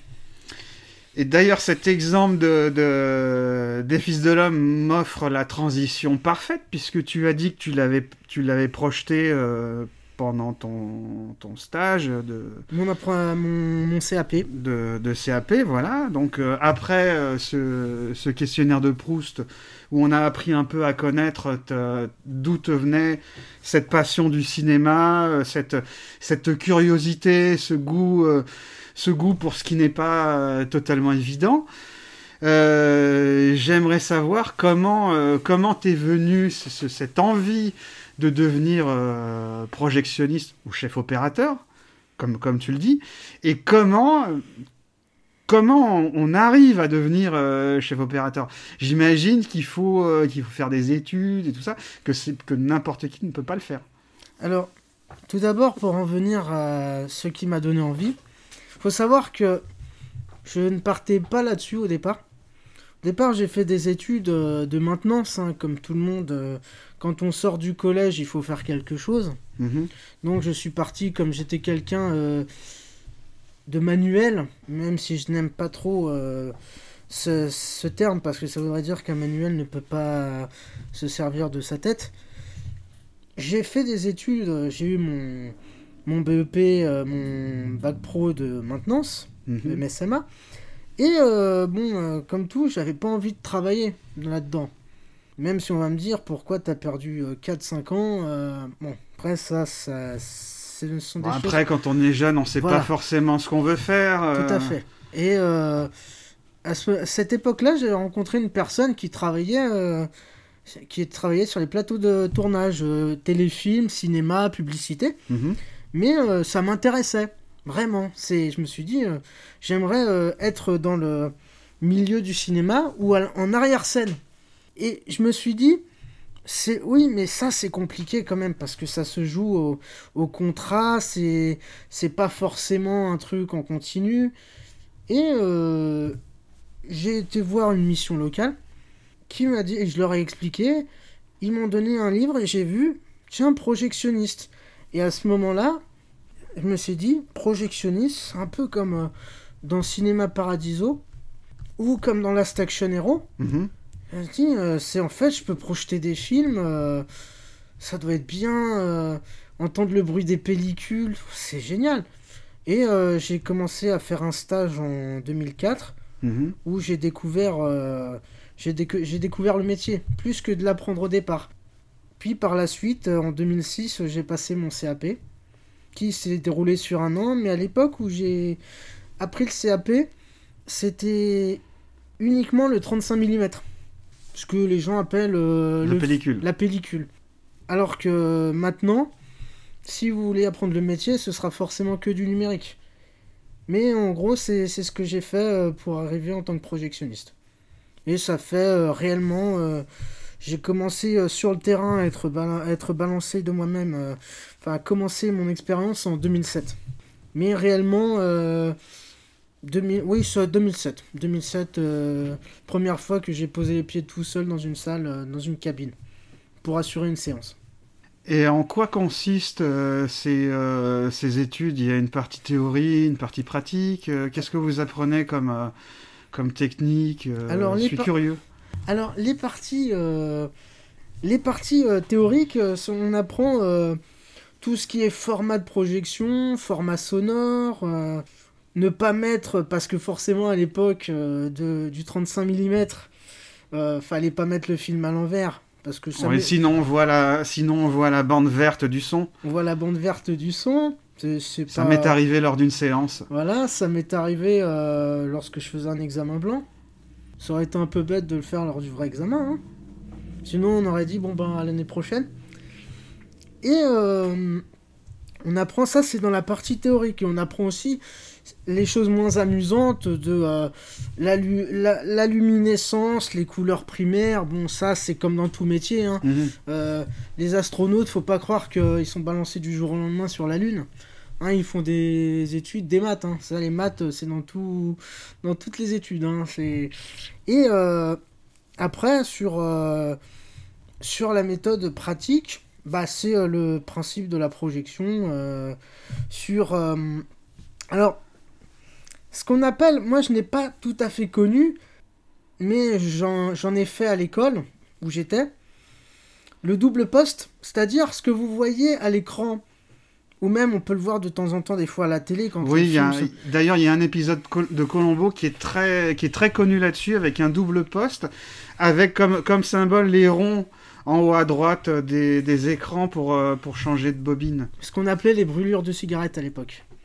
Et là en fait, dès que vous voyez sur ce project... sur un projecteur apparaître, vous mettez en route l'autre projecteur et dès que vous voyez la dernière image, dès que vous voyez la dernière brûlure de cigarette parce qu'il y a deux points. Je ne me souviens plus exactement Oui, du, oui, oui, du tout nombre de secondes et vous allumez et ça, j'ai appris à le faire même si je ne l'ai pas fait en en poste.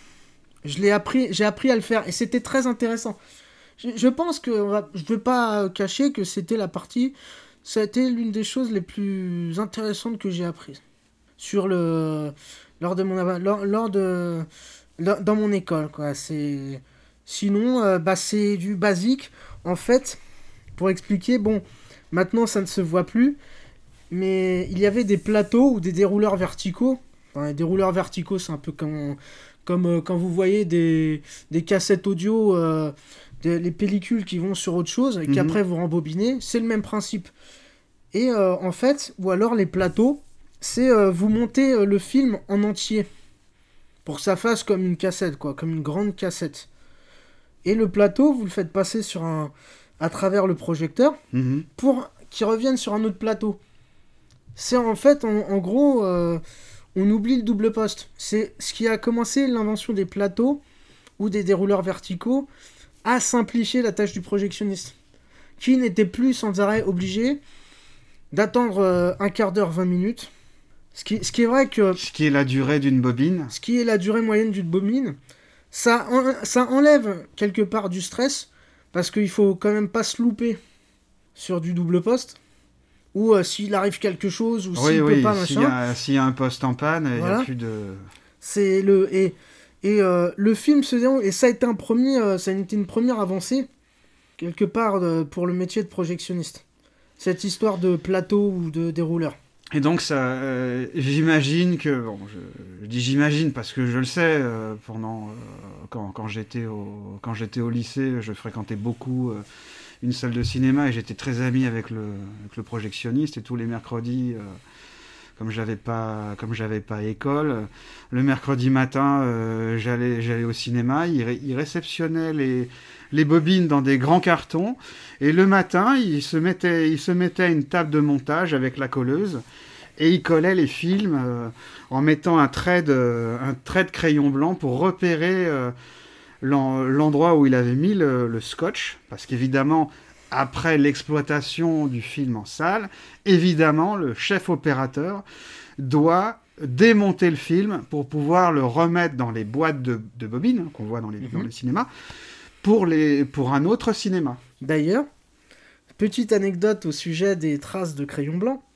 C'est très important parce qu'il m'est arrivé un jour de travailler dans un cinéma où j'étais euh, à temps partiel et euh, le projectionniste qui travaillait là-bas avait à chaque fois ce côté euh, faire les choses faciles pour moi, mais comme c'est pas moi qui démonte, c'est pas grave. En gros, il m'est arrivé de, un jour d'avoir à démonter The Dark Knight, qui fait quand même, euh, qui est un film de 2h30, donc qui est quelque part un film cumulé, ça doit faire 4 km.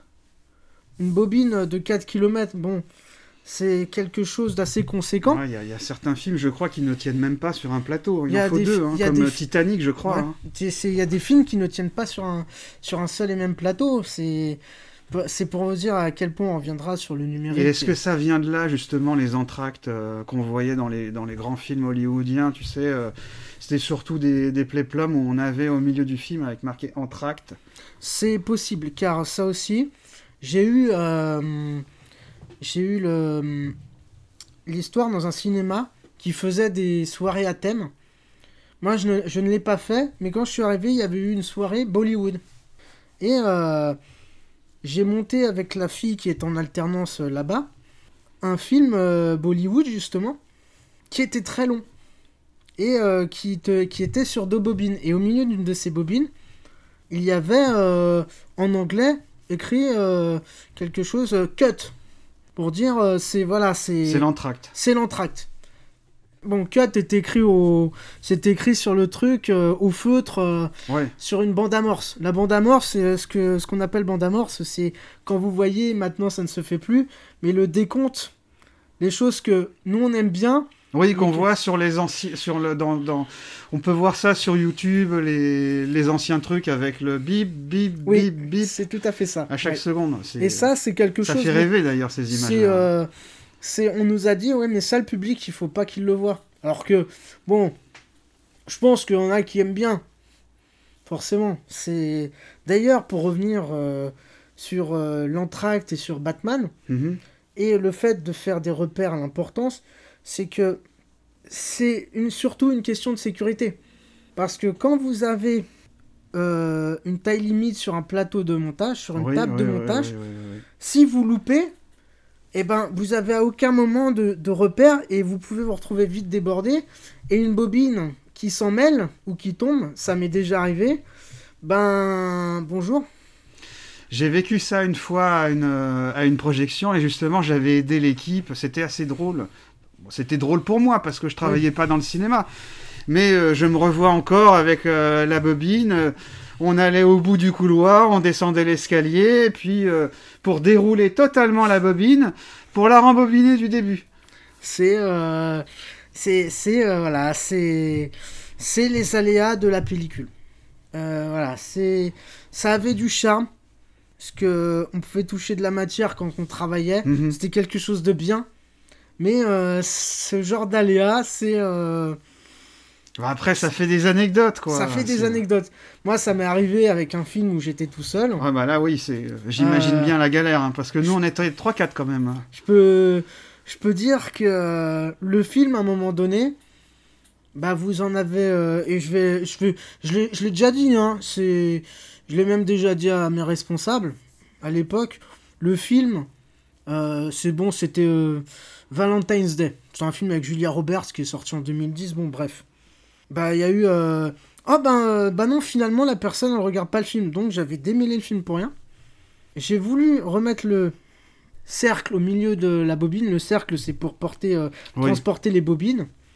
Et euh, malheureusement, j'ai commencé à le démonter et le film a commencé à faire un ovale. Et je me Aïe, suis dit, aïe, aïe, aïe. Là, c'est pas une bonne idée.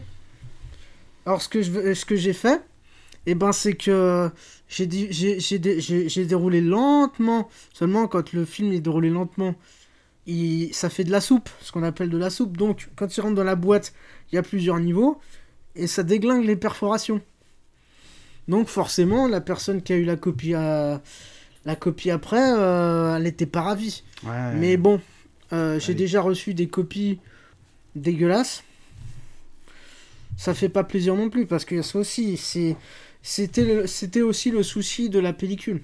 D'ailleurs, je me souviens, euh, parce que j'ai connu la, fin de la pellicule, et je me souviens que les, les copies en pellicule étaient de, de, moins bonne, enfin, les, étaient de moins en moins bonne qualité.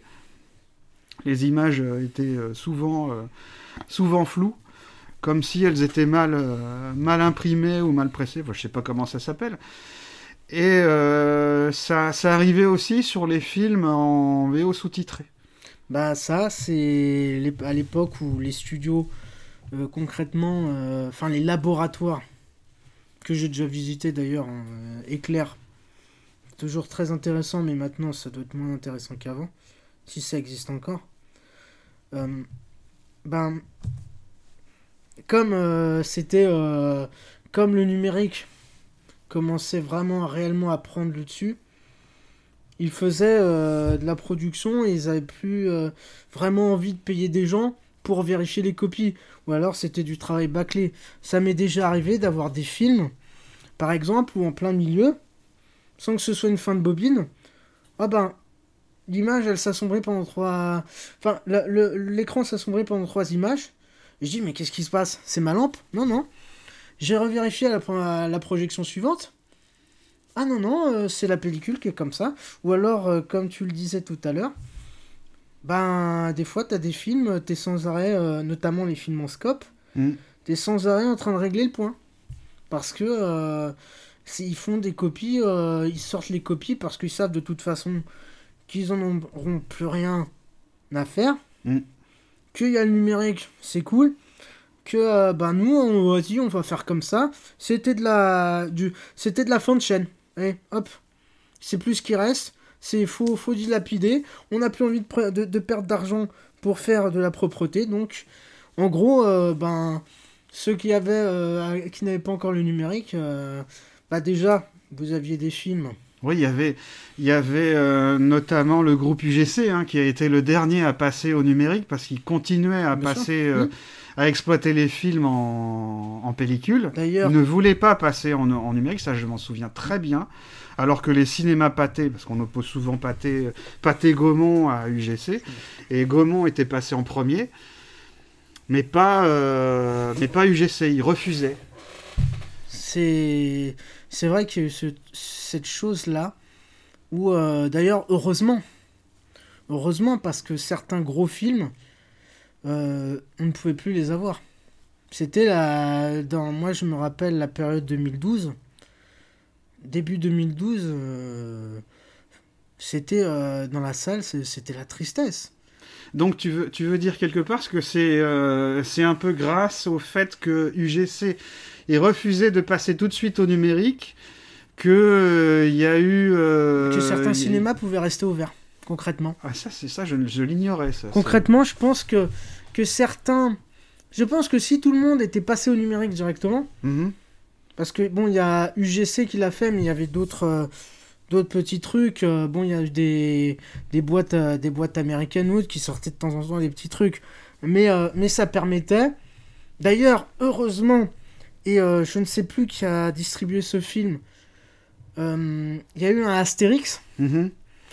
C'était euh, bon, c'était au service secret de Sa Majesté, je crois. Et euh, heureusement, quelque part, qu'il y avait encore quelques gros films qui étaient là pour permettre. Il y a eu un James Bond aussi qui est resté, euh, qui a pu sortir. Il y a des gros films quand même qui restaient. On s'est dit, on va, on va continuer à faire de la pellicule parce que même s'il y en a qui veulent plus le faire, nous, on va continuer parce que notre métier c'est le cinéma et que plus tard, euh, s'il y a des cinémas qui ferment parce qu'on n'est pas resté au numérique, après ça c'est ça, Mm. ça c'est pas un truc officiel. Pour moi, je pense que je raisonne en tant qu'être humain. Qui a, pour moi, il y a des êtres humains en face qui doivent se dire, qui doivent avoir le même, le même raisonnement. Ils doivent se dire, s'il y a des cinémas qui ferment parce qu'on n'a plus voulu continuer en pellicule, derrière, on perd quelque chose. On perd euh, de l'argent, hein. on va pas se mentir. C'est, euh, on... Et après, il ne reste que du, que du cinéma dit de patrimoine. Alors, Voilà. Le cinéma de patrimoine, c'est le cinéma qui, a, qui est sorti il y a, il y a 20 ans.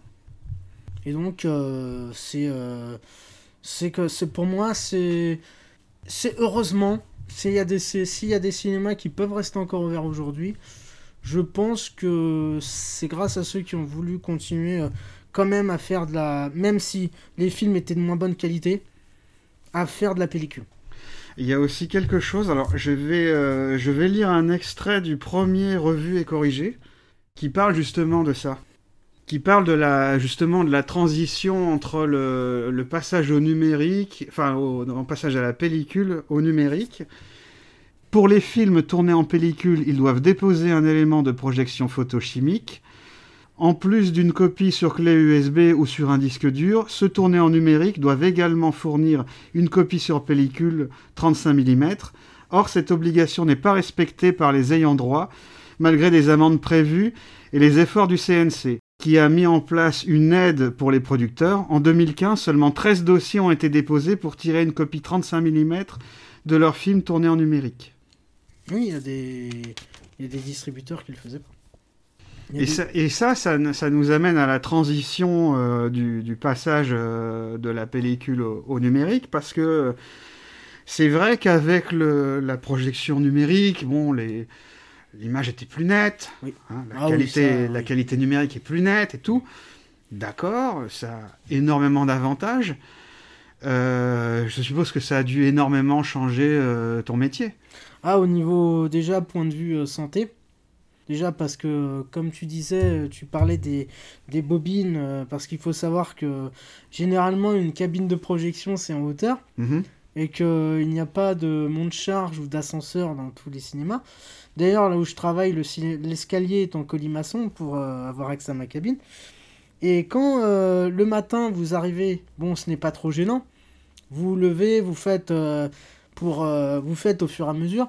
Mais le mardi soir, quand le dernier film se termine à 23h, et que vous dites, oh ben, le film termine à 23h, ça veut dire qu'il est assez long. Ça, ça veut dire qu'il y a au moins 11 ou 12 bobines sur ce film. Vous savez que vous allez devoir faire monter descente avec les bobines, ce qui n'est pas bon. Il y a des métiers plus embarrassants, il y a des métiers plus plus harassants que ça, mais après heureusement que j'ai eu la chance de d'avoir affaire à un transporteur, pas un livreur qui venait récupérer les copies, qui euh, qui montait des fois pour euh, pour m'aider, pour faire pour me faciliter la tâche. Mais c'est vrai que le fait de ne plus avoir qu'à prendre le, la petite boîte avec le disque. Enfin, quand tu dis la petite boîte, euh, il faut savoir qu'un film, c'est combien de boîtes? Alors, la petite boîte, là, je parlais de la boîte du numérique. Ah oui, pardon, oui. Mais sinon, une boîte, 12, euh, c'est 12 bobines. Ouais. 12 bobines, un poids, c'est c'est le poids d'un enfant. D'un enfant, enfin, presque un adolescent. C'est assez lourd. C'est alors que quand. une euh, vingtaine de kilos, quoi. Une vingtaine de kilos. C'est après, j'ai pas les poids exacts, mais voilà, c'est 20 kilos à porter dans un escalier. J'ai déjà voulu porter une boîte même de 6 ou 7 bobines directement. Euh, j'ai fait tomber une boîte. Voilà, c'est pour vous dire, vous faites le malin, mais euh, c'est quelque chose. Après, je reviens sur la transition du 35 mm au numérique. Quand du jour au lendemain, parce que ça m'a fait ça du jour au lendemain, vous prenez, vous arrivez et faites Ah ben, oh, dis donc, oh ben, il n'y a plus qu'un petit carton avec une boîte. Sauf que moi, c'est vrai que ça, c'est à préciser. Euh, dépendant des distributeurs, les disques durs, les DCP n'étaient pas les mêmes. Vous pouviez avoir un grand, euh, un espèce de grand disque métallique. Bon, c'est le même principe. Sauf qu'il y, a... y en a qu'il faut brancher. C'est-à-dire que c'était pas harmonisé à l'époque, quoi. C'était pas tout le monde. Il n'y avait pas, le même format, il n'y avait pas le même, le même système partout. C'était surtout la Warner qui faisait. Euh, la Warner ou la Fox qui faisait ça avec euh, ses disques durs. C'était des grands. C'était des grands boîtiers en, en fer qu'il fallait brancher sur secteur, et ensuite que vous pouviez brancher sur votre serveur. Sinon, on a d'autres comme Eclair euh, qui faisaient du, des petits des disques durs tout simples qu'on peut trouver euh, dans le commerce. Hein. Oui, oui, tout à fait. C'est et quelque part ça a facilité la tâche. Au début, on s'est dit bah c'est bien, c'est bien, c'est ça, c'est vrai que c'est bien. Le soir, tu dis 23 h bah c'est bon. 23h10, je suis parti le temps que les machines refroidissent. Sauf que un jour, quand vous vous rendez compte que ah, vous êtes en train de passer un film, c'était euh, de l'autre côté du périph' avec euh, Omar Sy et, euh, et Lafitte. Je me oui, Lafitte, oui. Et. Oh bah, oh bah mon écran est devenu vert. Qu'est-ce que ça veut dire? Tu dis qu'il y a un truc qui va pas. Tu remontes, tu vois que l'image continue, le compteur de ton truc continue, mais tu vois que ton écran il est vert. Je hein? Ben oui, ben. Ton, ton serveur il est mort. Ton serveur il est mort puisque il n'y a plus de signal. Et pourquoi il est mort? Parce qu'il y a des mecs qui n'ont pas été formés pour ça au départ, qui sont venus faire l'installation, et qui te disent oh bah ça vous l'éteignez pas. Ah bah d'accord. Bah on l'éteint pas, c'est sûr qu'au bout de deux mois, euh, un bah. serveur que t'éteins pas, bah il y est plus quoi. Bah oui, c'est normal. Euh, t'as une nouvelle technologie. Euh, est-ce que t'as eu une formation Il n'y a pas eu de formation. Il a pas eu de formation, donc t'as dû apprendre sur le tas quoi. Voilà. En fait, c'est l'installateur qui, qui a... il est venu. c'est comme c'est comme si c'était euh, le, livreur de chez Darty qui te branche la machine à laver, qui te, qui te dit voilà, il faut, mettre, euh, il faut mettre ça comme ça, il faut faire comme ça pour que ça marche. C'est ça, et après, le mec qui est venu faire la, le dépannage le, euh, bah, le jour d'après, nous a dit mais le mec là, il vous a dit qu'il fallait pas l'éteindre C'est vrai que moi je lui ai dit au gars, je lui ai dit bah c'est vrai que ça me paraît bizarre qu'il fallait pas éteindre un ordinateur quoi. Il dit bah oui, bah c'est pourquoi il vous a dit ça bah, Parce qu'il a pas installé le, truc pour vous permettre euh, d'éteindre ou de redémarrer. Il ah, d'accord. Il l'a pas installé parce qu'il a eu la flemme. Donc, euh, et c'est là que tu te rends compte que le numérique c'est bien, mais à partir du moment où ça touche à l'informatique, ça devient autre chose. Mais euh, ça, fait, ça fait partie des inconvénients, c'est que c'est de l'informatique. Sinon, sur le point de vue pratique, il Mm. n'y a pas de problème. Euh, c'est euh, c'est très très bien. Physiquement, euh, Physiquement- physiquement c'est un, un progrès, même pour la santé, tu le disais. Ah oui.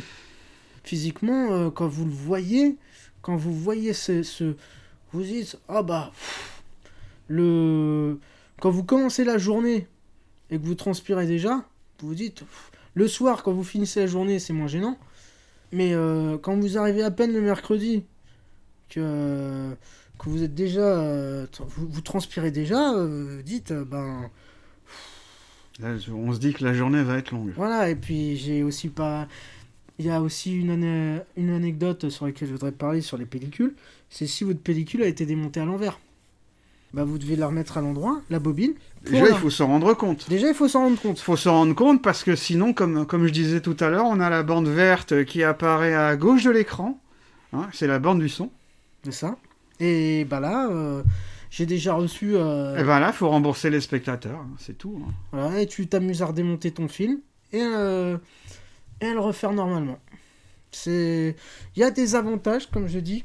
Les deux ont leurs avantages, les deux ont leurs Et avantages. au niveau, et au niveau, enfin, au niveau, au niveau technique, qualité d'image, est-ce que tu as vu une évolution euh, Parce qu'on a, on, a vu que les, les dernières pellicules, l'image était floue, donc en, pelli- en numérique, l'image était plus nette. Mais est-ce que tu as vu une amélioration euh, au fil des années? Parce que euh, le, le numérique, c'est surtout au niveau des noirs que ça pose problème. Ouais. Parce que les, les noirs, les noirs profonds, même filmés, même filmés de nuit, c'est pas évident. Je sais que Michael Mann, quand il a fait son film avec Tom Cruise, euh, qui s'appelle qui s'appelle Collatéral, il me semble qu'il avait utilisé la, toute dernière euh, à l'époque caméra qui était capable de, de filmer dans, dans le noir presque euh, presque aussi bien que la que la pellicule. Et euh, en fait, oui, ça. pour, bon, là, la, la question. la question, la réponse, pardon, elle va être très simple. très nettement. Très nettement. J'avais plus, moi qui avais été habitué à. Oh, bah, faut tout le temps faire le point sur le scope. Oui. Là, le scope, un, un régal. Je sais que quand j'ai les premières projections que j'ai vues, d'ailleurs, le premier film que j'ai projeté euh, en public, c'est Le Monde de Ralph. Quand vous voyez ça, les couleurs, vous vous dites, mais attends, c'est euh, c'est plus le même métier. C'est plus le même métier, la lumière, elle est différente. Euh, après, ça reste un film très coloré, Les Mondes de Ralph. Oui, parce que c'est l'animation, si, Oui. si on veut, euh, l'anima- la- l'animation, surtout l'animation euh, générée par ordinateur, bah, en numérique, c'est euh, quelque part, c'est le pour, pour de l'animation faite par ordinateur, c'est quelque chose de naturel, qui n'est peut-être pas forcément avec un film, un film en prise de vue réelle. D'ailleurs, c'est très intéressant sur ce que tu viens de dire, c'est que ça a du bon, mais sur certains films euh, faits numériquement, où il y a des, gros effets numériques, Mhm. on en avait vu un à l'époque, ça nous avait, parti, ça nous avait euh, euh, valu une belle partie de fou rire, de Détective D. Sur certains Ah oui. films en prise de vue réelle, il y a des effets numériques. Pour le numérique, c'est grossier. C'est Oui. vrai, c'est, on voit que ça, notamment sur le orange. Ah, sur le orange, tu ne vois que ça, les effets numériques. Et, euh, et voilà, ça, ça a du bon, mais sur certains trucs, euh, pour l'animation, c'est génial. Ah oui, bah ça. C'est génial. Mais pour certains films en prise de vue réelle, où il y a des effets numériques forcés, bah c'est pas bien. Et là, euh, je, vais, je vais rebondir sur ce que tu dis, parce que moi, je ne suis pas euh, chef opérateur, je ne suis pas projectionniste, je suis juste spectateur.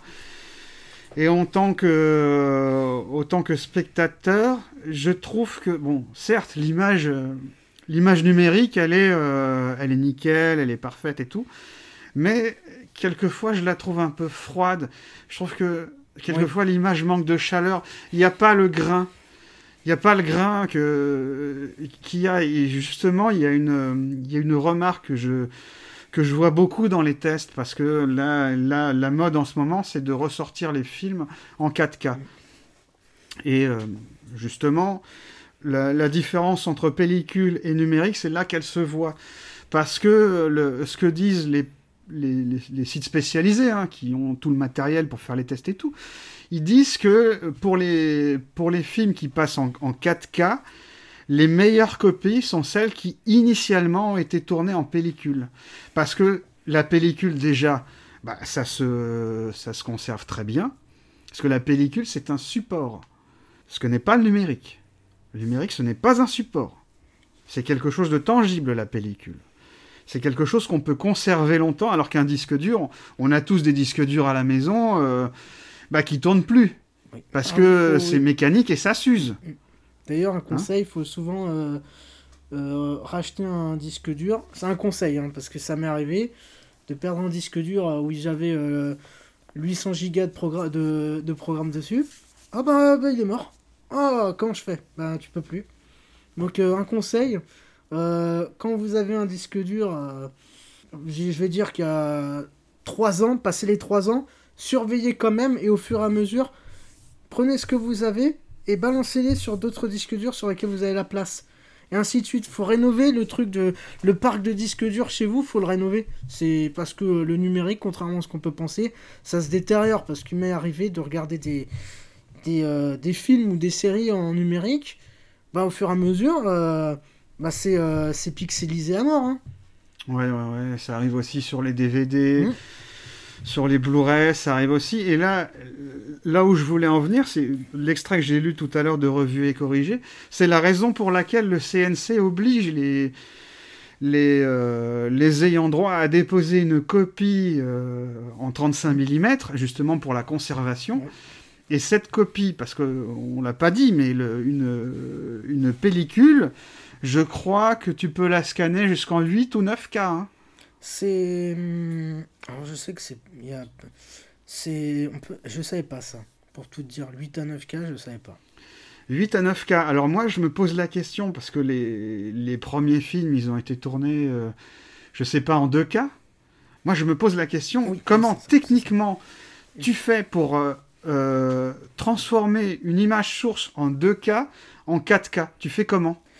Techniquement, ça doit être possible, mais ça, ça, crée des problèmes. Et euh, dernièrement est sortie en, 4K la, saga Star Wars.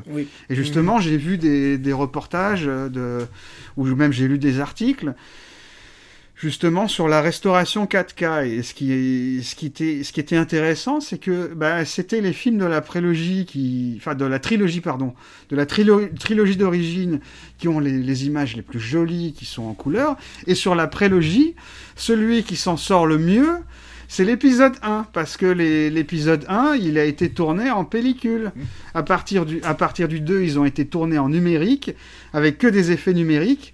Et là, c'est là où la, la, restauration en, 4K, euh, bah, bah, on voit les limites, euh, les limites du, du, du, système. Quoi. Pour une raison bien. Pour Après, c'est une raison que je détiens pas la vérité là-dessus. Hein.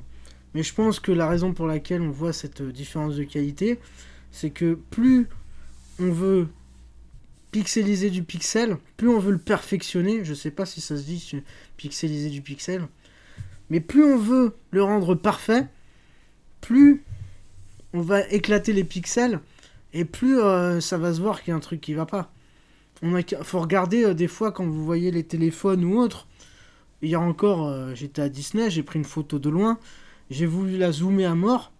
On voit bien que la qualité de ce que je veux filmer qui est loin, elle est, elle meilleure de loin. Forcément, l'image est plus nette, machin, que plus tu zoomes, parce que plus tu veux rendre, tu peux pas. C'est, c'est, tu peux pas rendre de meilleure qualité quelque chose qui est déjà de très bonne qualité. Donc, euh, mais c'est pour ça que la pellicule, c'est quelque chose qui, euh, au niveau visuel, a moins de qualité qu'un truc en 2K. Mais si tu veux le mettre en numérique, ça va être forcément, il y aura, encore une fois, ce n'est que, ce n'est que mon ressenti, ça va être meilleur. Et de toute façon, comme tu dis, une image numérique est froide parce qu'elle ne veut pas montrer de défauts. Alors que. moi, j'aime beaucoup les défauts. Alors que pour moi, la, comme tu dis, la qualité d'un film. Euh, euh, on revient sur la trilogie euh, originelle. Il y a un truc, c'est. Tu vois, il y a beaucoup de défauts. Hein. Notamment euh, le tout premier. Mais c'est ce qui fait le truc. C'est ce qui fait le charme, oui. C'est ce qui le, témoin de son époque. Je voulais prendre aussi un, un exemple. euh, je ne sais pas si tu as vu Star Trek The Motion Picture, le film de Robert Wise. Non. Non, non. Bah, le, film de, le film de Robert Wise, jusqu'à peu, tu le, tu le trouvais en, en qualité HD uniquement dans sa version cinéma. Parce que euh, quand il a été exploité en vidéo et notamment en DVD, ils ont sorti une Director's Cut. Et donc ils ont refait les, effets spéciaux en numérique, mais c'était pour euh, une exploitation en DVD. Donc en qualité... euh, c'était pas en qualité euh, HD, si tu veux. Et c'était impossible de jusqu'à présent de, ressortir la, la, la Director's Cut en HD justement parce que les, parce que les effets spéciaux avaient été refaits en, en, en images de, de synthèse ou en, ou en CGI. euh, c'est pas comment CGI, comment, euh, comment, ça peut, hein, comment- ça peut comment se on dire. le- Mm. comment on peut le dire. Alors que franchement, les, les effets, euh, les, euh, les effets pratiques de Douglas Trumbull, je crois que c'est Doug- Douglas Trumbull, il y a deux Douglas, je confonds toujours les deux. Il y en a un qui est chef opérateur, il y en a un qui, a, qui fait des effets spéciaux. Je confonds toujours les deux. Si je me suis trompé de nom, euh, veuillez m'en excuser. hein. Et donc ces, effets spéciaux-là, ils sont magnifiques. Ce, ce film, il est, il est- il est magnifique. Et je comprends pas pourquoi avoir, euh, avoir changé ces effets pratiques en, en numérique. Surtout euh, que il y a, il y a une beauté, une- je trouve qu'il y a une beauté, il y a une poésie dans, dans les, dans les effets spéciaux pratiques. Après, euh, il faut pas être passéiste. C'est, euh, il y a, y a le, un super documentaire qui est sorti chez, chez Carlotta qui s'appelle euh, Le complexe de Frankenstein. C'est un documentaire sur les, euh, sur les, sur les faiseurs d'effets spéciaux de l'époque. euh, et et il, il disait, euh, il faut pas rester dans le passé, quoi. Il faut, euh, il faut utiliser la meilleure technologie pour raconter son histoire. C'est pas parce qu'on peut faire 100 loups-garous en numérique qu'il faut le faire. Il faut que ça ait un sens. Et euh, mélanger les différentes techniques pour, euh, pour arriver à un tout, je trouve que c'est la meilleure des solutions. Parce que ce que c'est intéressant ce que tu viens de dire. Euh, par rapport à ne pas faire. C'est pas parce qu'on peut faire sans loup-garou qu'il faut le faire. C'est malheureusement ce, qui, se fait de plus en plus. Hein. Hein, on va pas. Ah bah pourquoi on. D'ailleurs, c'est ça, je parler euh, d'autre chose au niveau des effets spéciaux du numérique. On a vu euh, l'exemple parfait de The Thing et Gremlins. Oui. D'ailleurs, c'est, je, je pense maintenant que c'est essentiellement pour ça que j'ai voulu les projeter. Parce qu'on a vu. euh, D'ailleurs, pour les- l'après-midi, j'avais projeté euh, Frankenweenie de Tim Burton. Le, le film d'animation ou son d'a- court métrage en prise de vue réelle? Film d'animation. Bah, D'ailleurs, je crois que le premier était en, C'était, euh, c'était en prise de vue réelle. le en, pri- en prise de vue réelle, oui, c'est ça. Avec un vrai chien. et- Bon, ils peuvent pas écraser un vrai chien. euh, Encore heureux. Euh, et, et donc, c'est là, et là que tu vois la différence. Tu te dis, oui, ça a été numérisé. Les deux films ont été numérisés. Mais euh, bah, c'est, tu, vois, tu, tu vois que c'est de, la, de l'animatronique. C'est ça. Mm. Ouais, tu vois que ça, c'est ouais. tu vois que c'est et c'est pour moi ce, ce ce qui fait c'est pour ça que les films d'avant au niveau numérique ça passe mieux Oui, oui, oui. bah, c'est... Quelquefois, tu les vois, les, les, les effets, mais ça, généralement, ça vieillit mieux. Et, et pour, en, pour en revenir, j'ai j'ai retrouvé ce que je voulais dire, c'est que pour en revenir à la, à la conservation, ce qui est beau avec le, la conservation en pellicule, c'est que on peut toujours tomber sur des trésors. Par exemple, Méliès, qui est forain, euh, qui a fait énormément de, de courts-métrages, on pensait que euh, la plupart de ces courts-métrages avaient disparu. Et il me semble qu'on en a retrouvé plein en Argentine qui ont pu être euh, restaurés.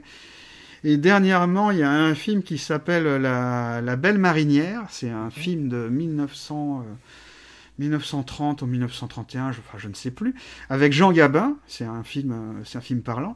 Et on pensait que le film était totalement perdu.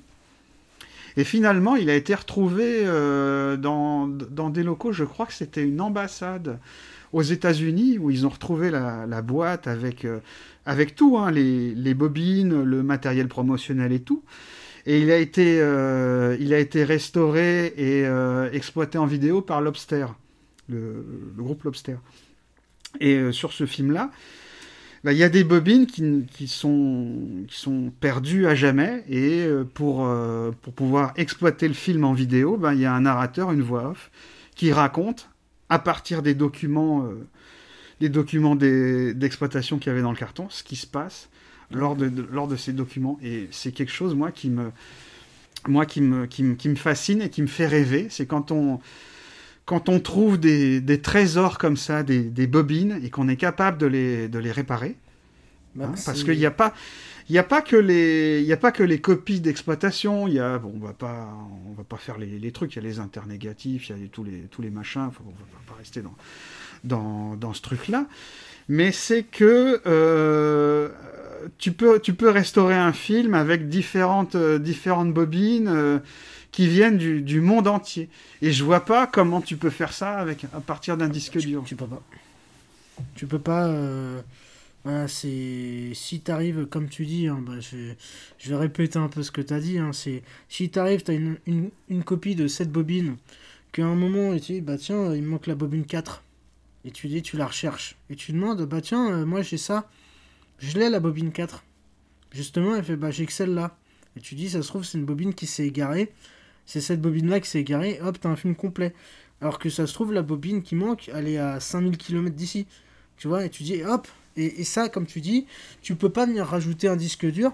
Ah bah, tu peux pas mettre sur un film en numérique. Ah bah, je vais rajouter 10 minutes qui restent à la fin. Ça aussi, ça aussi, c'est justement.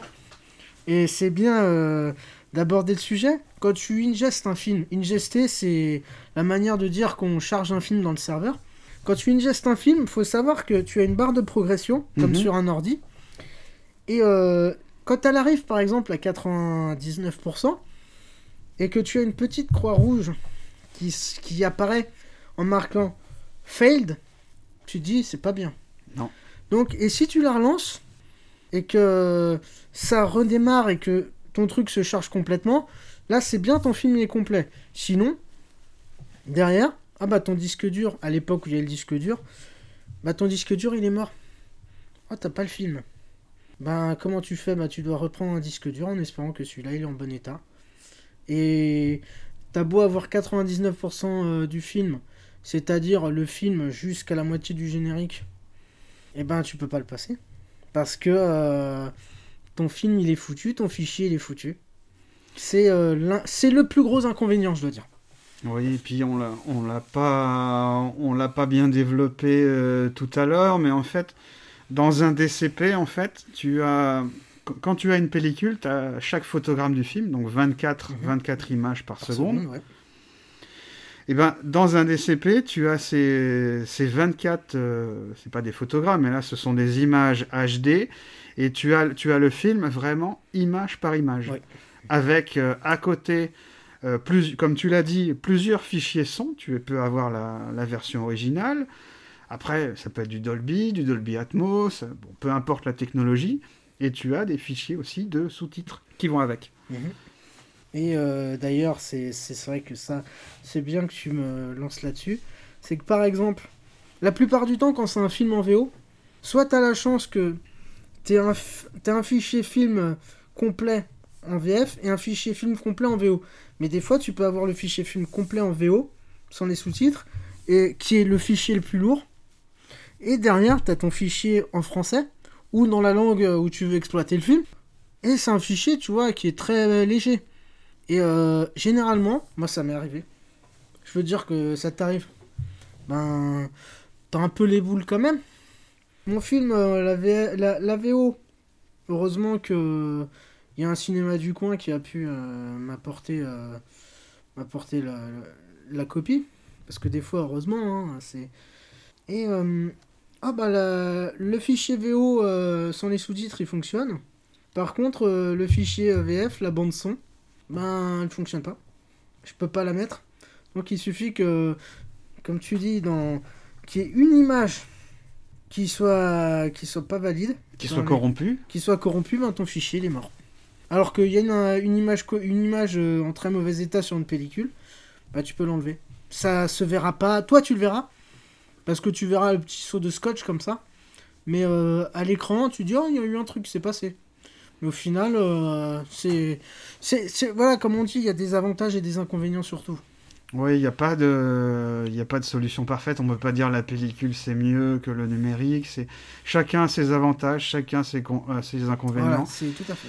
Et en fait, chacun, euh, à chacun de choisir ce qui lui convient le, le mieux. Enfin, moi, je dois dire que j'aime bien, euh, j'aime bien voir. euh, bah, ça m'arrive de temps en temps d'aller revoir des films de, des films de patrimoine à la cinémathèque. Mhm. Et quelquefois, ils sont exploités. euh, ils sont exploités en pellicule, bien sous, bah oui, parce qu'il n'y a pas de, il y a pas de DCP de toute façon. Et quelquefois, c'est marrant parce que c'est des, euh, des copies qui étaient destinées à un autre, euh, un autre marché.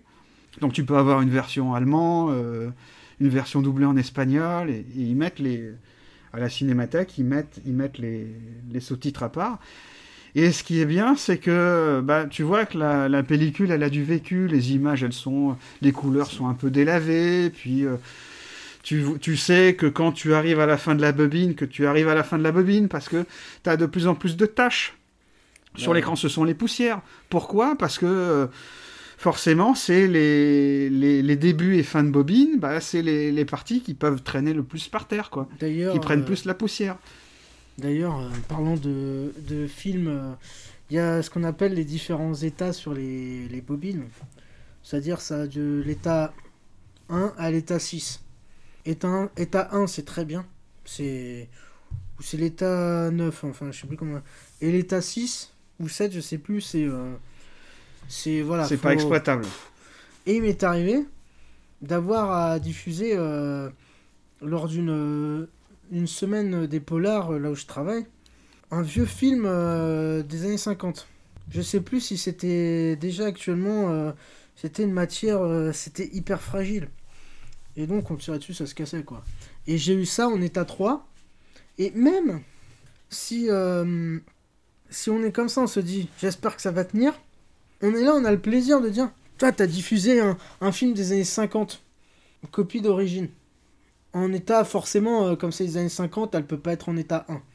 Et t'es là, tu te dis, euh, mais oui, c'est pour ça aussi que je fais ça.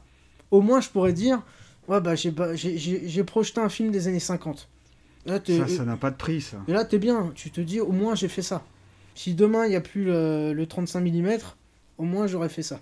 Il y avait ces petits plaisirs à l'époque, tu te dis, Ah, j'ai passé. euh, ouais, c'est très bien. C'est. Passer des vieux films, passer des classiques pour un projectionniste, c'est euh, une satisfaction quelque part. Surtout pour euh, les projectionnistes qui ont connu le cinéma, en... qui ont vu des vieux films à la télé ou des classiques à la télé, qu'ils auraient voulu voir en, moi, je te dis, La Mouche, je ne l'ai pas, je ne l'ai c'était une séance scolaire.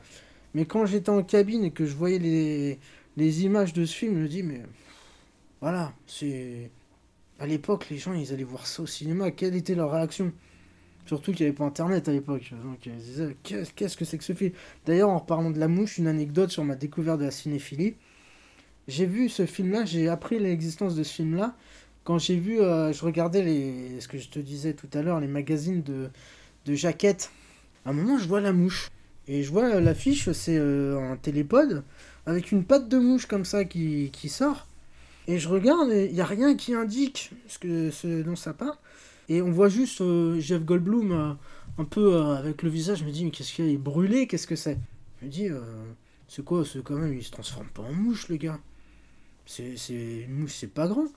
Et au final, quand je l'ai vu, première fois que je l'ai vu, euh, première image de la mouche que j'ai vue, je l'ai pas vu entièrement tout de suite. C'était euh, 95. J'avais vu ce truc-là, je dis, euh, bon, je vais pas en regarder plus parce que ça a l'air d'être un film assez dur. Je l'ai revu après plus tard, je me suis dit, donc en fait, c'était pas du tout ce dont, euh, ce, dont à quoi euh, j'avais, j'avais pensé, quoi. Et c'est vrai que c'est pour ça que découvrir des classiques en salle sans avoir internet, c'est très bien. Tu regardais des films, tu savais pas ce que tu allais voir. Je voyais Robocop, Robocop qui est un qui est un de mes films préférés.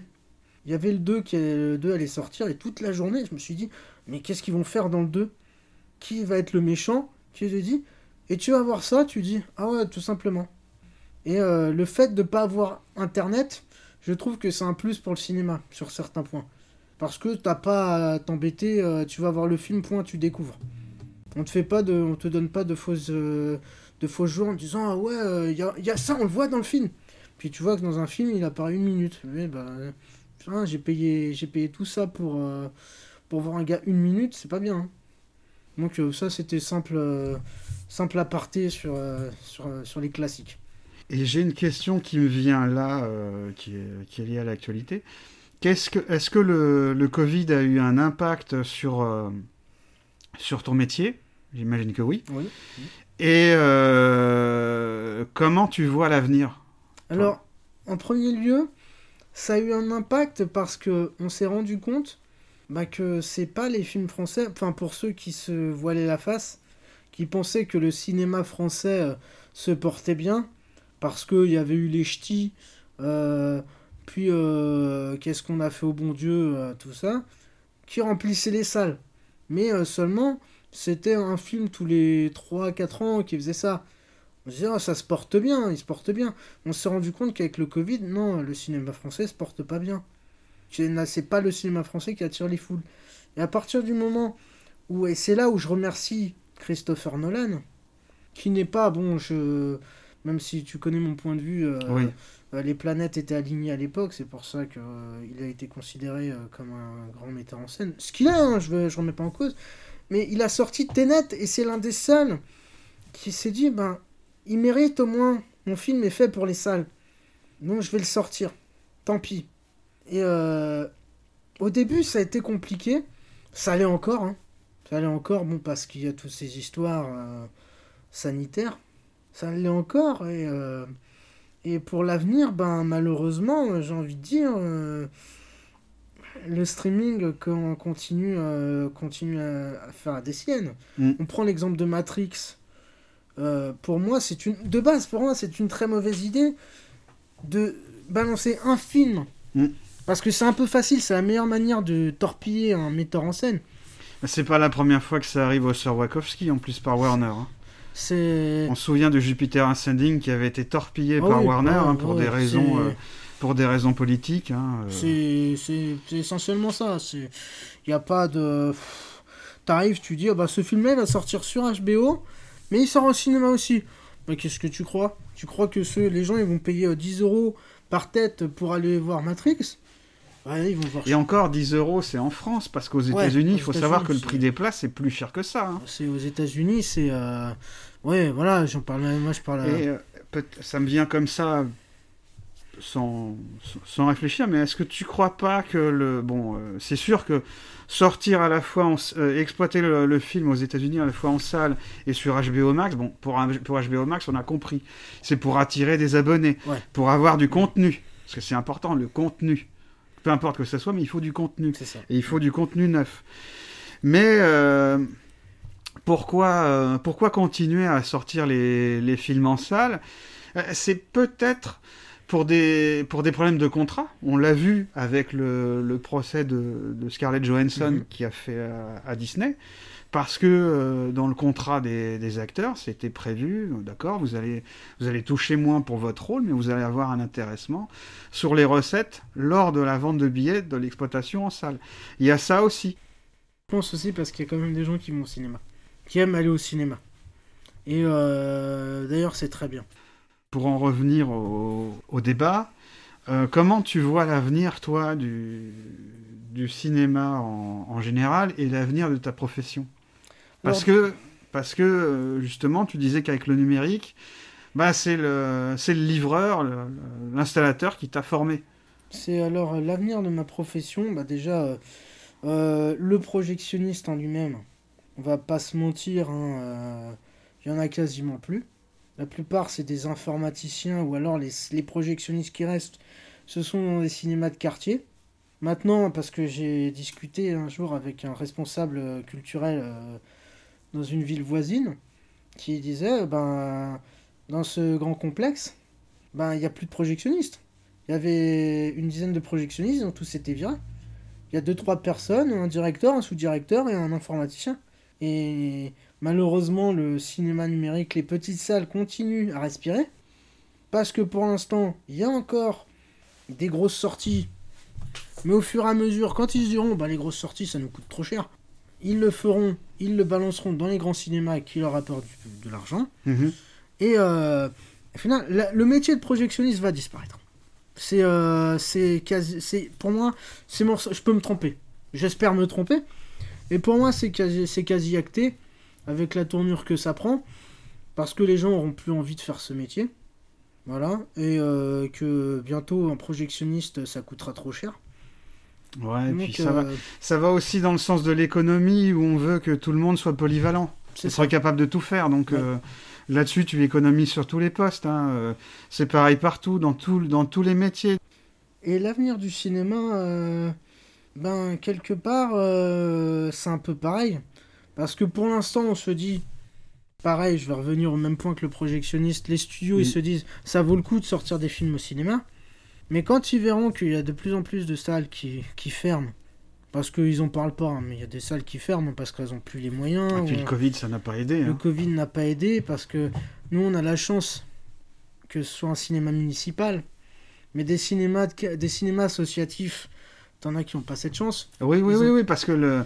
ils n'ont pas eu d'aide de l'État. hein. C'est ça.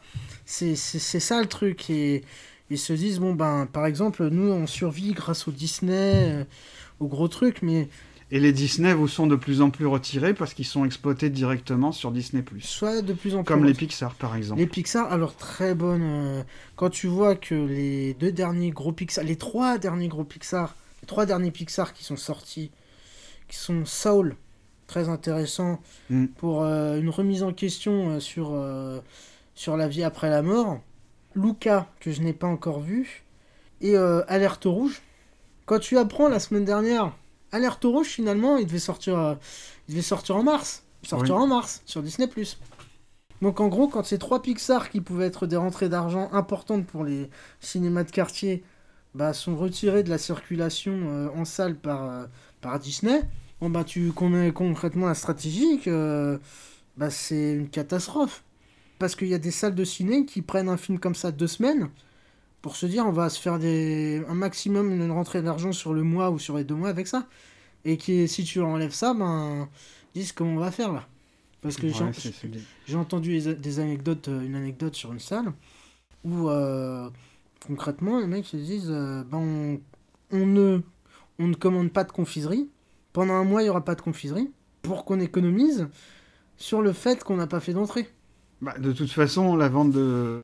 au jour où on enregistre, la vente de confiserie est interdite, Dans, les, interdite. dans les salles en raison de la crise sanitaire. Voilà. L'avenir du cinéma pour les petites salles est plus compliqué que pour les grandes. Et est-ce que tu crois pas que ça, c'est, euh, je crois que c'est Spielberg euh, qui disait avec Lucas que on va bientôt assister à la fin des, des blockbusters américains parce que euh, on a toujours de toujours des, des surenchères, les, les blockbusters coûtent de plus en plus cher et donc ils mettent mettent de plus en plus en péril euh, économiquement les studios. Est-ce que tu crois pas qu'on aura de moins en moins de, de blockbusters et de plus en plus de films, de, de films du milieu qui pourront être euh, justement exploités en salle, dans toutes les salles? Euh, c'est très intéressant, c'est une question à laquelle on peut pas répondre comme ça Non. parce que.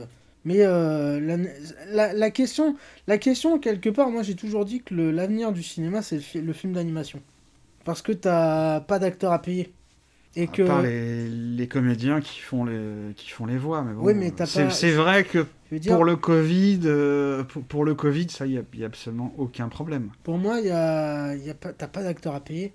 Après, je peux me tromper. C'est peut-être un fantasme de. Enfin, c'est peut-être un. Pas un fantasme, mais c'est. euh, J'imagine, quoi. C'est. T'as pas de comédien payé. Et je dis, bah tiens, pourquoi on se tourne pas vers euh, les films d'animation euh, On aurait que des mecs comme ça à payer. Ça coûterait moins cher qu'un acteur. Et ainsi de suite. Après, c'est peut-être que, peut-être que moi qui me fais des idées. hein. Mais la question de Spielberg euh, et George Lucas, elle est pertinente. Après, je. Parce que de toute façon, c'est sûr que les, que les studios pourront pas continuer à produire des, des, films, euh, des films comme ça à plus de, à plus de 100, 100 ou 200 patates. euh, C'est pas C'est possible. là que ça rejoint euh, ce qu'on disait sur l'avenir du cinéma. Parce que les films de 200 patates, Parce qu'ils sont obligés d'écraser les autres pour être rentables. voilà, c'est les films de 200 patates tiennent et sont rentables. Pourquoi? Parce qu'il y a des sorties au- en salle. Mais le jour où ça ira en streaming et que tu te feras une séance, disons en exclusivité, on va te faire une séance à 10 euros ou 12 euros. Tu diras, mais avant on se faisait 10 euros. Je parle en, Europe. Hein. En France, on se faisait 10 euros. Mais il y avait 4-5 personnes à chaque fois euh, par groupe qui payaient 10 euros. Là, c'est un foyer qui ne paye que 10 euros. Et nous, euh, notre rentabilité, comment on l'a fait?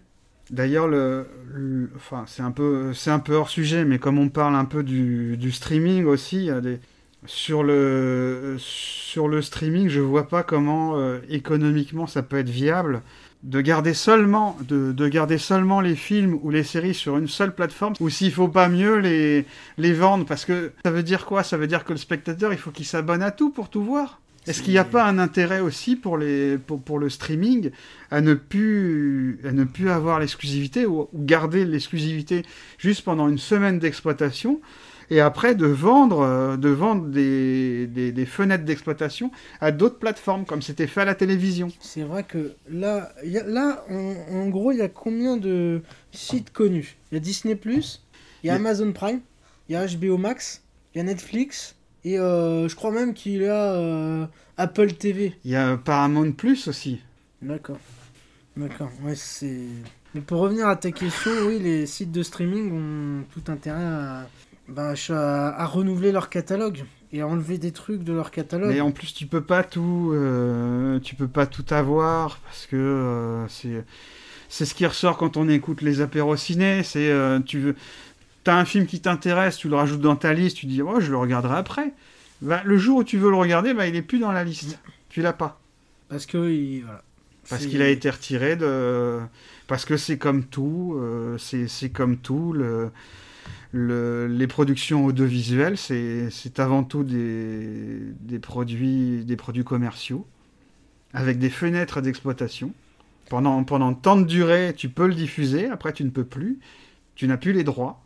C'est ça? C'est c'est des fois ce qu'il y a sur. C'est ce qu'il y a aussi, j'imagine, sur les dans, dans, dans, dans les cinémas, parce que on parlait des DCP, mais je, je suppose, enfin j'imagine qu'il doit y avoir une clé de cryptage Oui, qui, ouais. n'est- qui ne fonctionne que pendant la durée d'exploitation, c'est-à-dire tel cinéma euh, pendant telle semaine, tel cinéma a la clé d'exploitation pour passer le film, et après c'est fini. Ouais, ça s'appelle une KDM.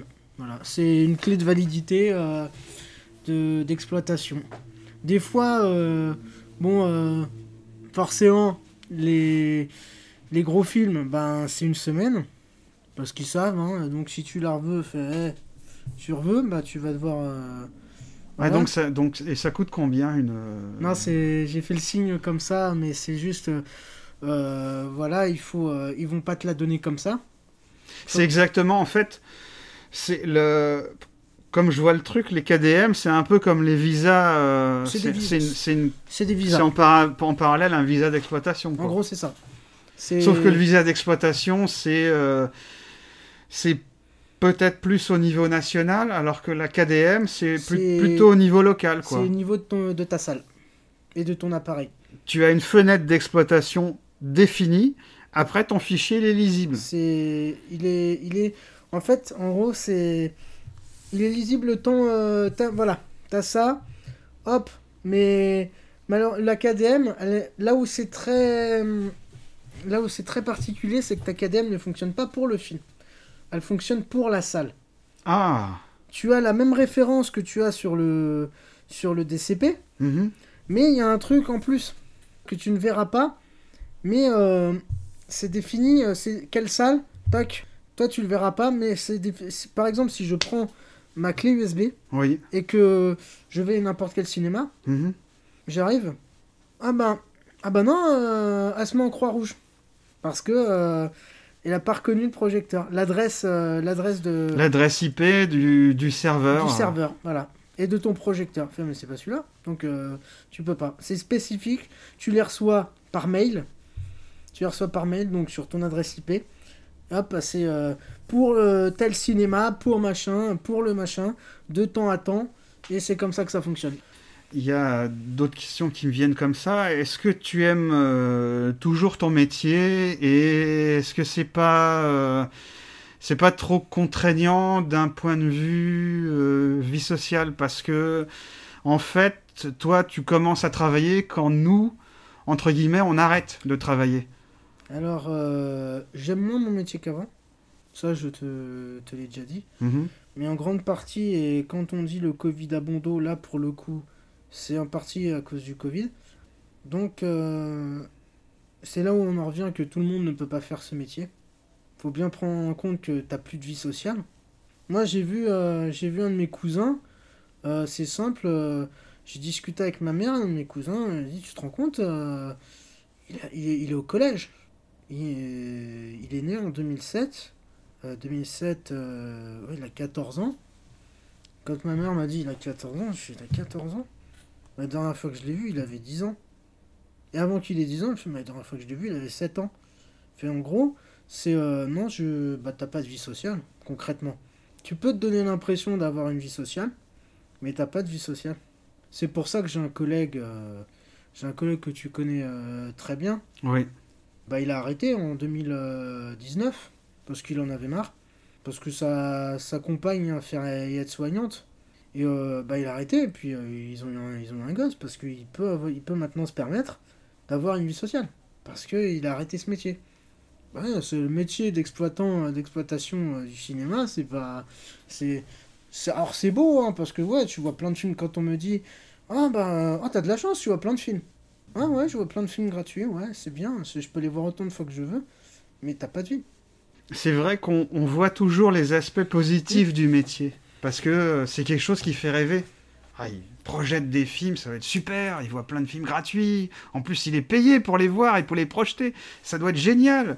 Sauf que derrière, bah, euh, il y a des contraintes. Euh, il y a des contraintes de travail qui sont, voilà, c'est pas. quand tu es sur, ton lieu de travail, t'es pas là pour t'amuser. Tu as, un travail à faire, tu as des horaires qui sont, qui sont contraignants. Bon, tu l'as dit, avec l'arrivée du numérique, c'est moins contraignant physiquement. C'est moins contraignant en, en, heures de travail aussi, parce que quand tu euh, quand le quand avais le mardi soir un film comme Titanic, j'imagine Titanic, projeté, bah, il faut passer la nuit à le démonter pour que le lendemain il reparte. Et d'ailleurs, en revenant, en revenant sur le, la, la, saison la plus pénible euh, quand tu es exploitant, c'est l'hiver. C'est l'hiver. L'hiver est très long parce que les journées sont déjà sont les, journées l'ensoleillement des journées parce que les journées sont pour la même durée mais l'ensoleillement des journées est plus court déjà. Et en hiver on, a besoin de soleil on est plus vite fatigué. Et les gens tu les vois pas forcément.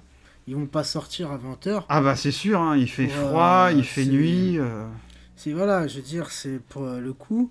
Oui c'est je reviens aussi sur le même truc que, que tu disais ah ouais c'est bien tu vois plein de films et t'es payé une personne euh, avec qui je travaille, dans la même ville où je travaille, elle arrive, elle me dit Bah ça va, euh, c'est tranquille votre boulot. Moi je lui ai répondu C'est tellement tranquille que quand il y a eu l'appel d'offres pour, euh, pour travailler à la, régie du cinéma, personne s'est porté volontaire. Hein. Donc ça doit pas être aussi pratique que ça. Ça doit pas être si facile. Tout le monde, euh, tout le monde, euh, tout le monde ne peut pas faire ce métier. Tout le monde ne peut pas travailler. Je parle pas du métier de projectionniste, mais tout le monde ne peut pas travailler dans une salle de cinéma. C'est très contraignant. Et quand je dis que ça fait 14 euh, ans, enfin 14e année, je crois, que je fais ça, les gens me disent mais quand même, 14 ans. C'est pour ça que là, j'ai de plus en plus envie d'arrêter. Hein. Concrètement, le problème, c'est que la situation actuelle, si j'arrête, où est-ce que je vais rebondir? Hmm. Est-ce que je vais pas regretter de rebondir Est-ce qu'il ne vaut mieux pas euh, quand même avoir des revenus plutôt que de te planter autre part et d'être au chômage? Il y a ça aussi. Donc euh, oui, c'est pour ça que là, je préfère être au chaud. Faut pas se mentir, hein, euh, faut mieux être au chaud avec des revenus plutôt que d'être hmm. à poil. Oui. Hein, c'est c'est comme ça, hein, c'est, tu peux dire, tu peux finir l'année, une année. C'est vrai que c'est agréable quand tu finis une année, tu dis, bah, l'année prochaine, j'ai du boulot. C'est bien. 1er janvier, j'ai du travail. Plutôt que de dire, bah, j'arrête. Puis j'arrête, je fais, oh, bah, finalement, j'aime pas. Et puis tu regrettes. Donc, euh, vaut mieux des fois être dans sa zone de confort plutôt que de partir euh, à l'aventure, euh, même s'il y en a qui aiment bien partir à l'aventure, ce que je respecte, moi c'est pas mon cas. On sait toujours ce qu'on quitte, on sait pas ce qu'on gagne ou ce qu'on retrouve. C'est la, formule exacte. Est-ce que tu as d'autres euh, d'autres thèmes à aborder ou tu vois d'autres choses à dire euh, sur ton métier ou euh, Bah non, la seule chose que j'ai envie de dire, c'est bah, que les gens continuent à venir au cinéma, hein, parce que c'est important. C'est un peu comme les musées, les bibliothèques.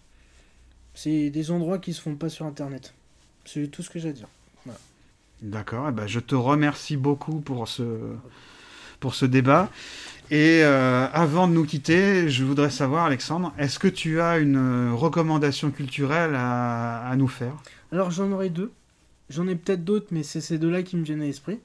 J'en ai une, c'est un film que j'ai découvert, je ne sais plus si c'est grâce à toi qui m'en avait parlé ou si c'est moi qui l'ai regardé et je l'avais découvert sur, euh, sur Canal+. Un 1er janvier en 2016. C'est un film que tu connais, hein je crois même que c'est moi qui t'en avais parlé, avec un acteur que t'aimes beaucoup. Les Nouveaux Sauvages.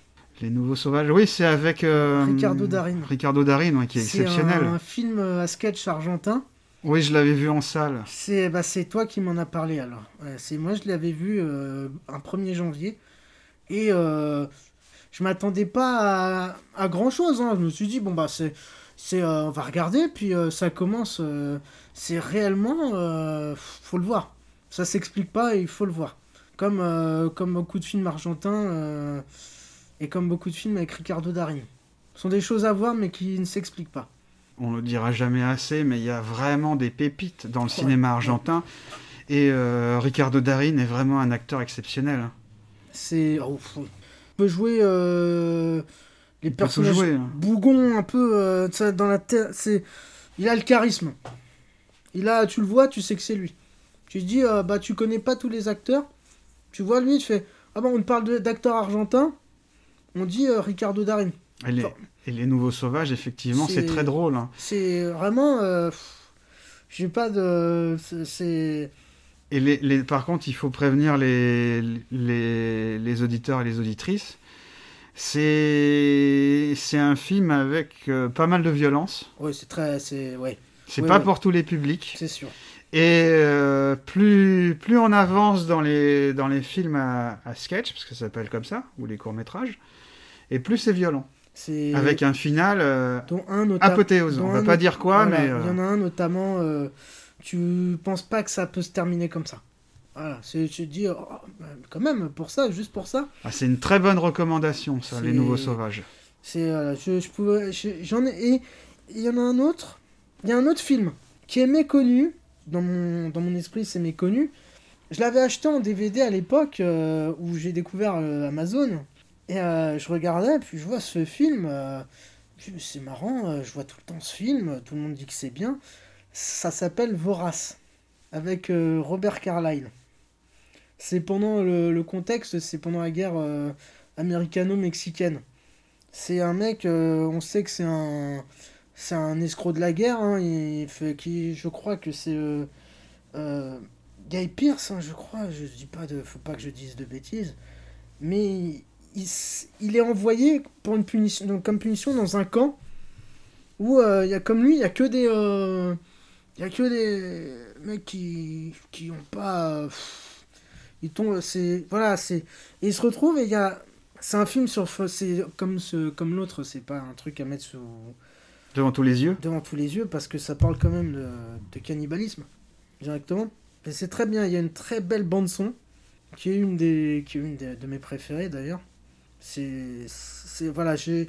Et encore une fois, pour moi, les recommandations, faut que ça se voit.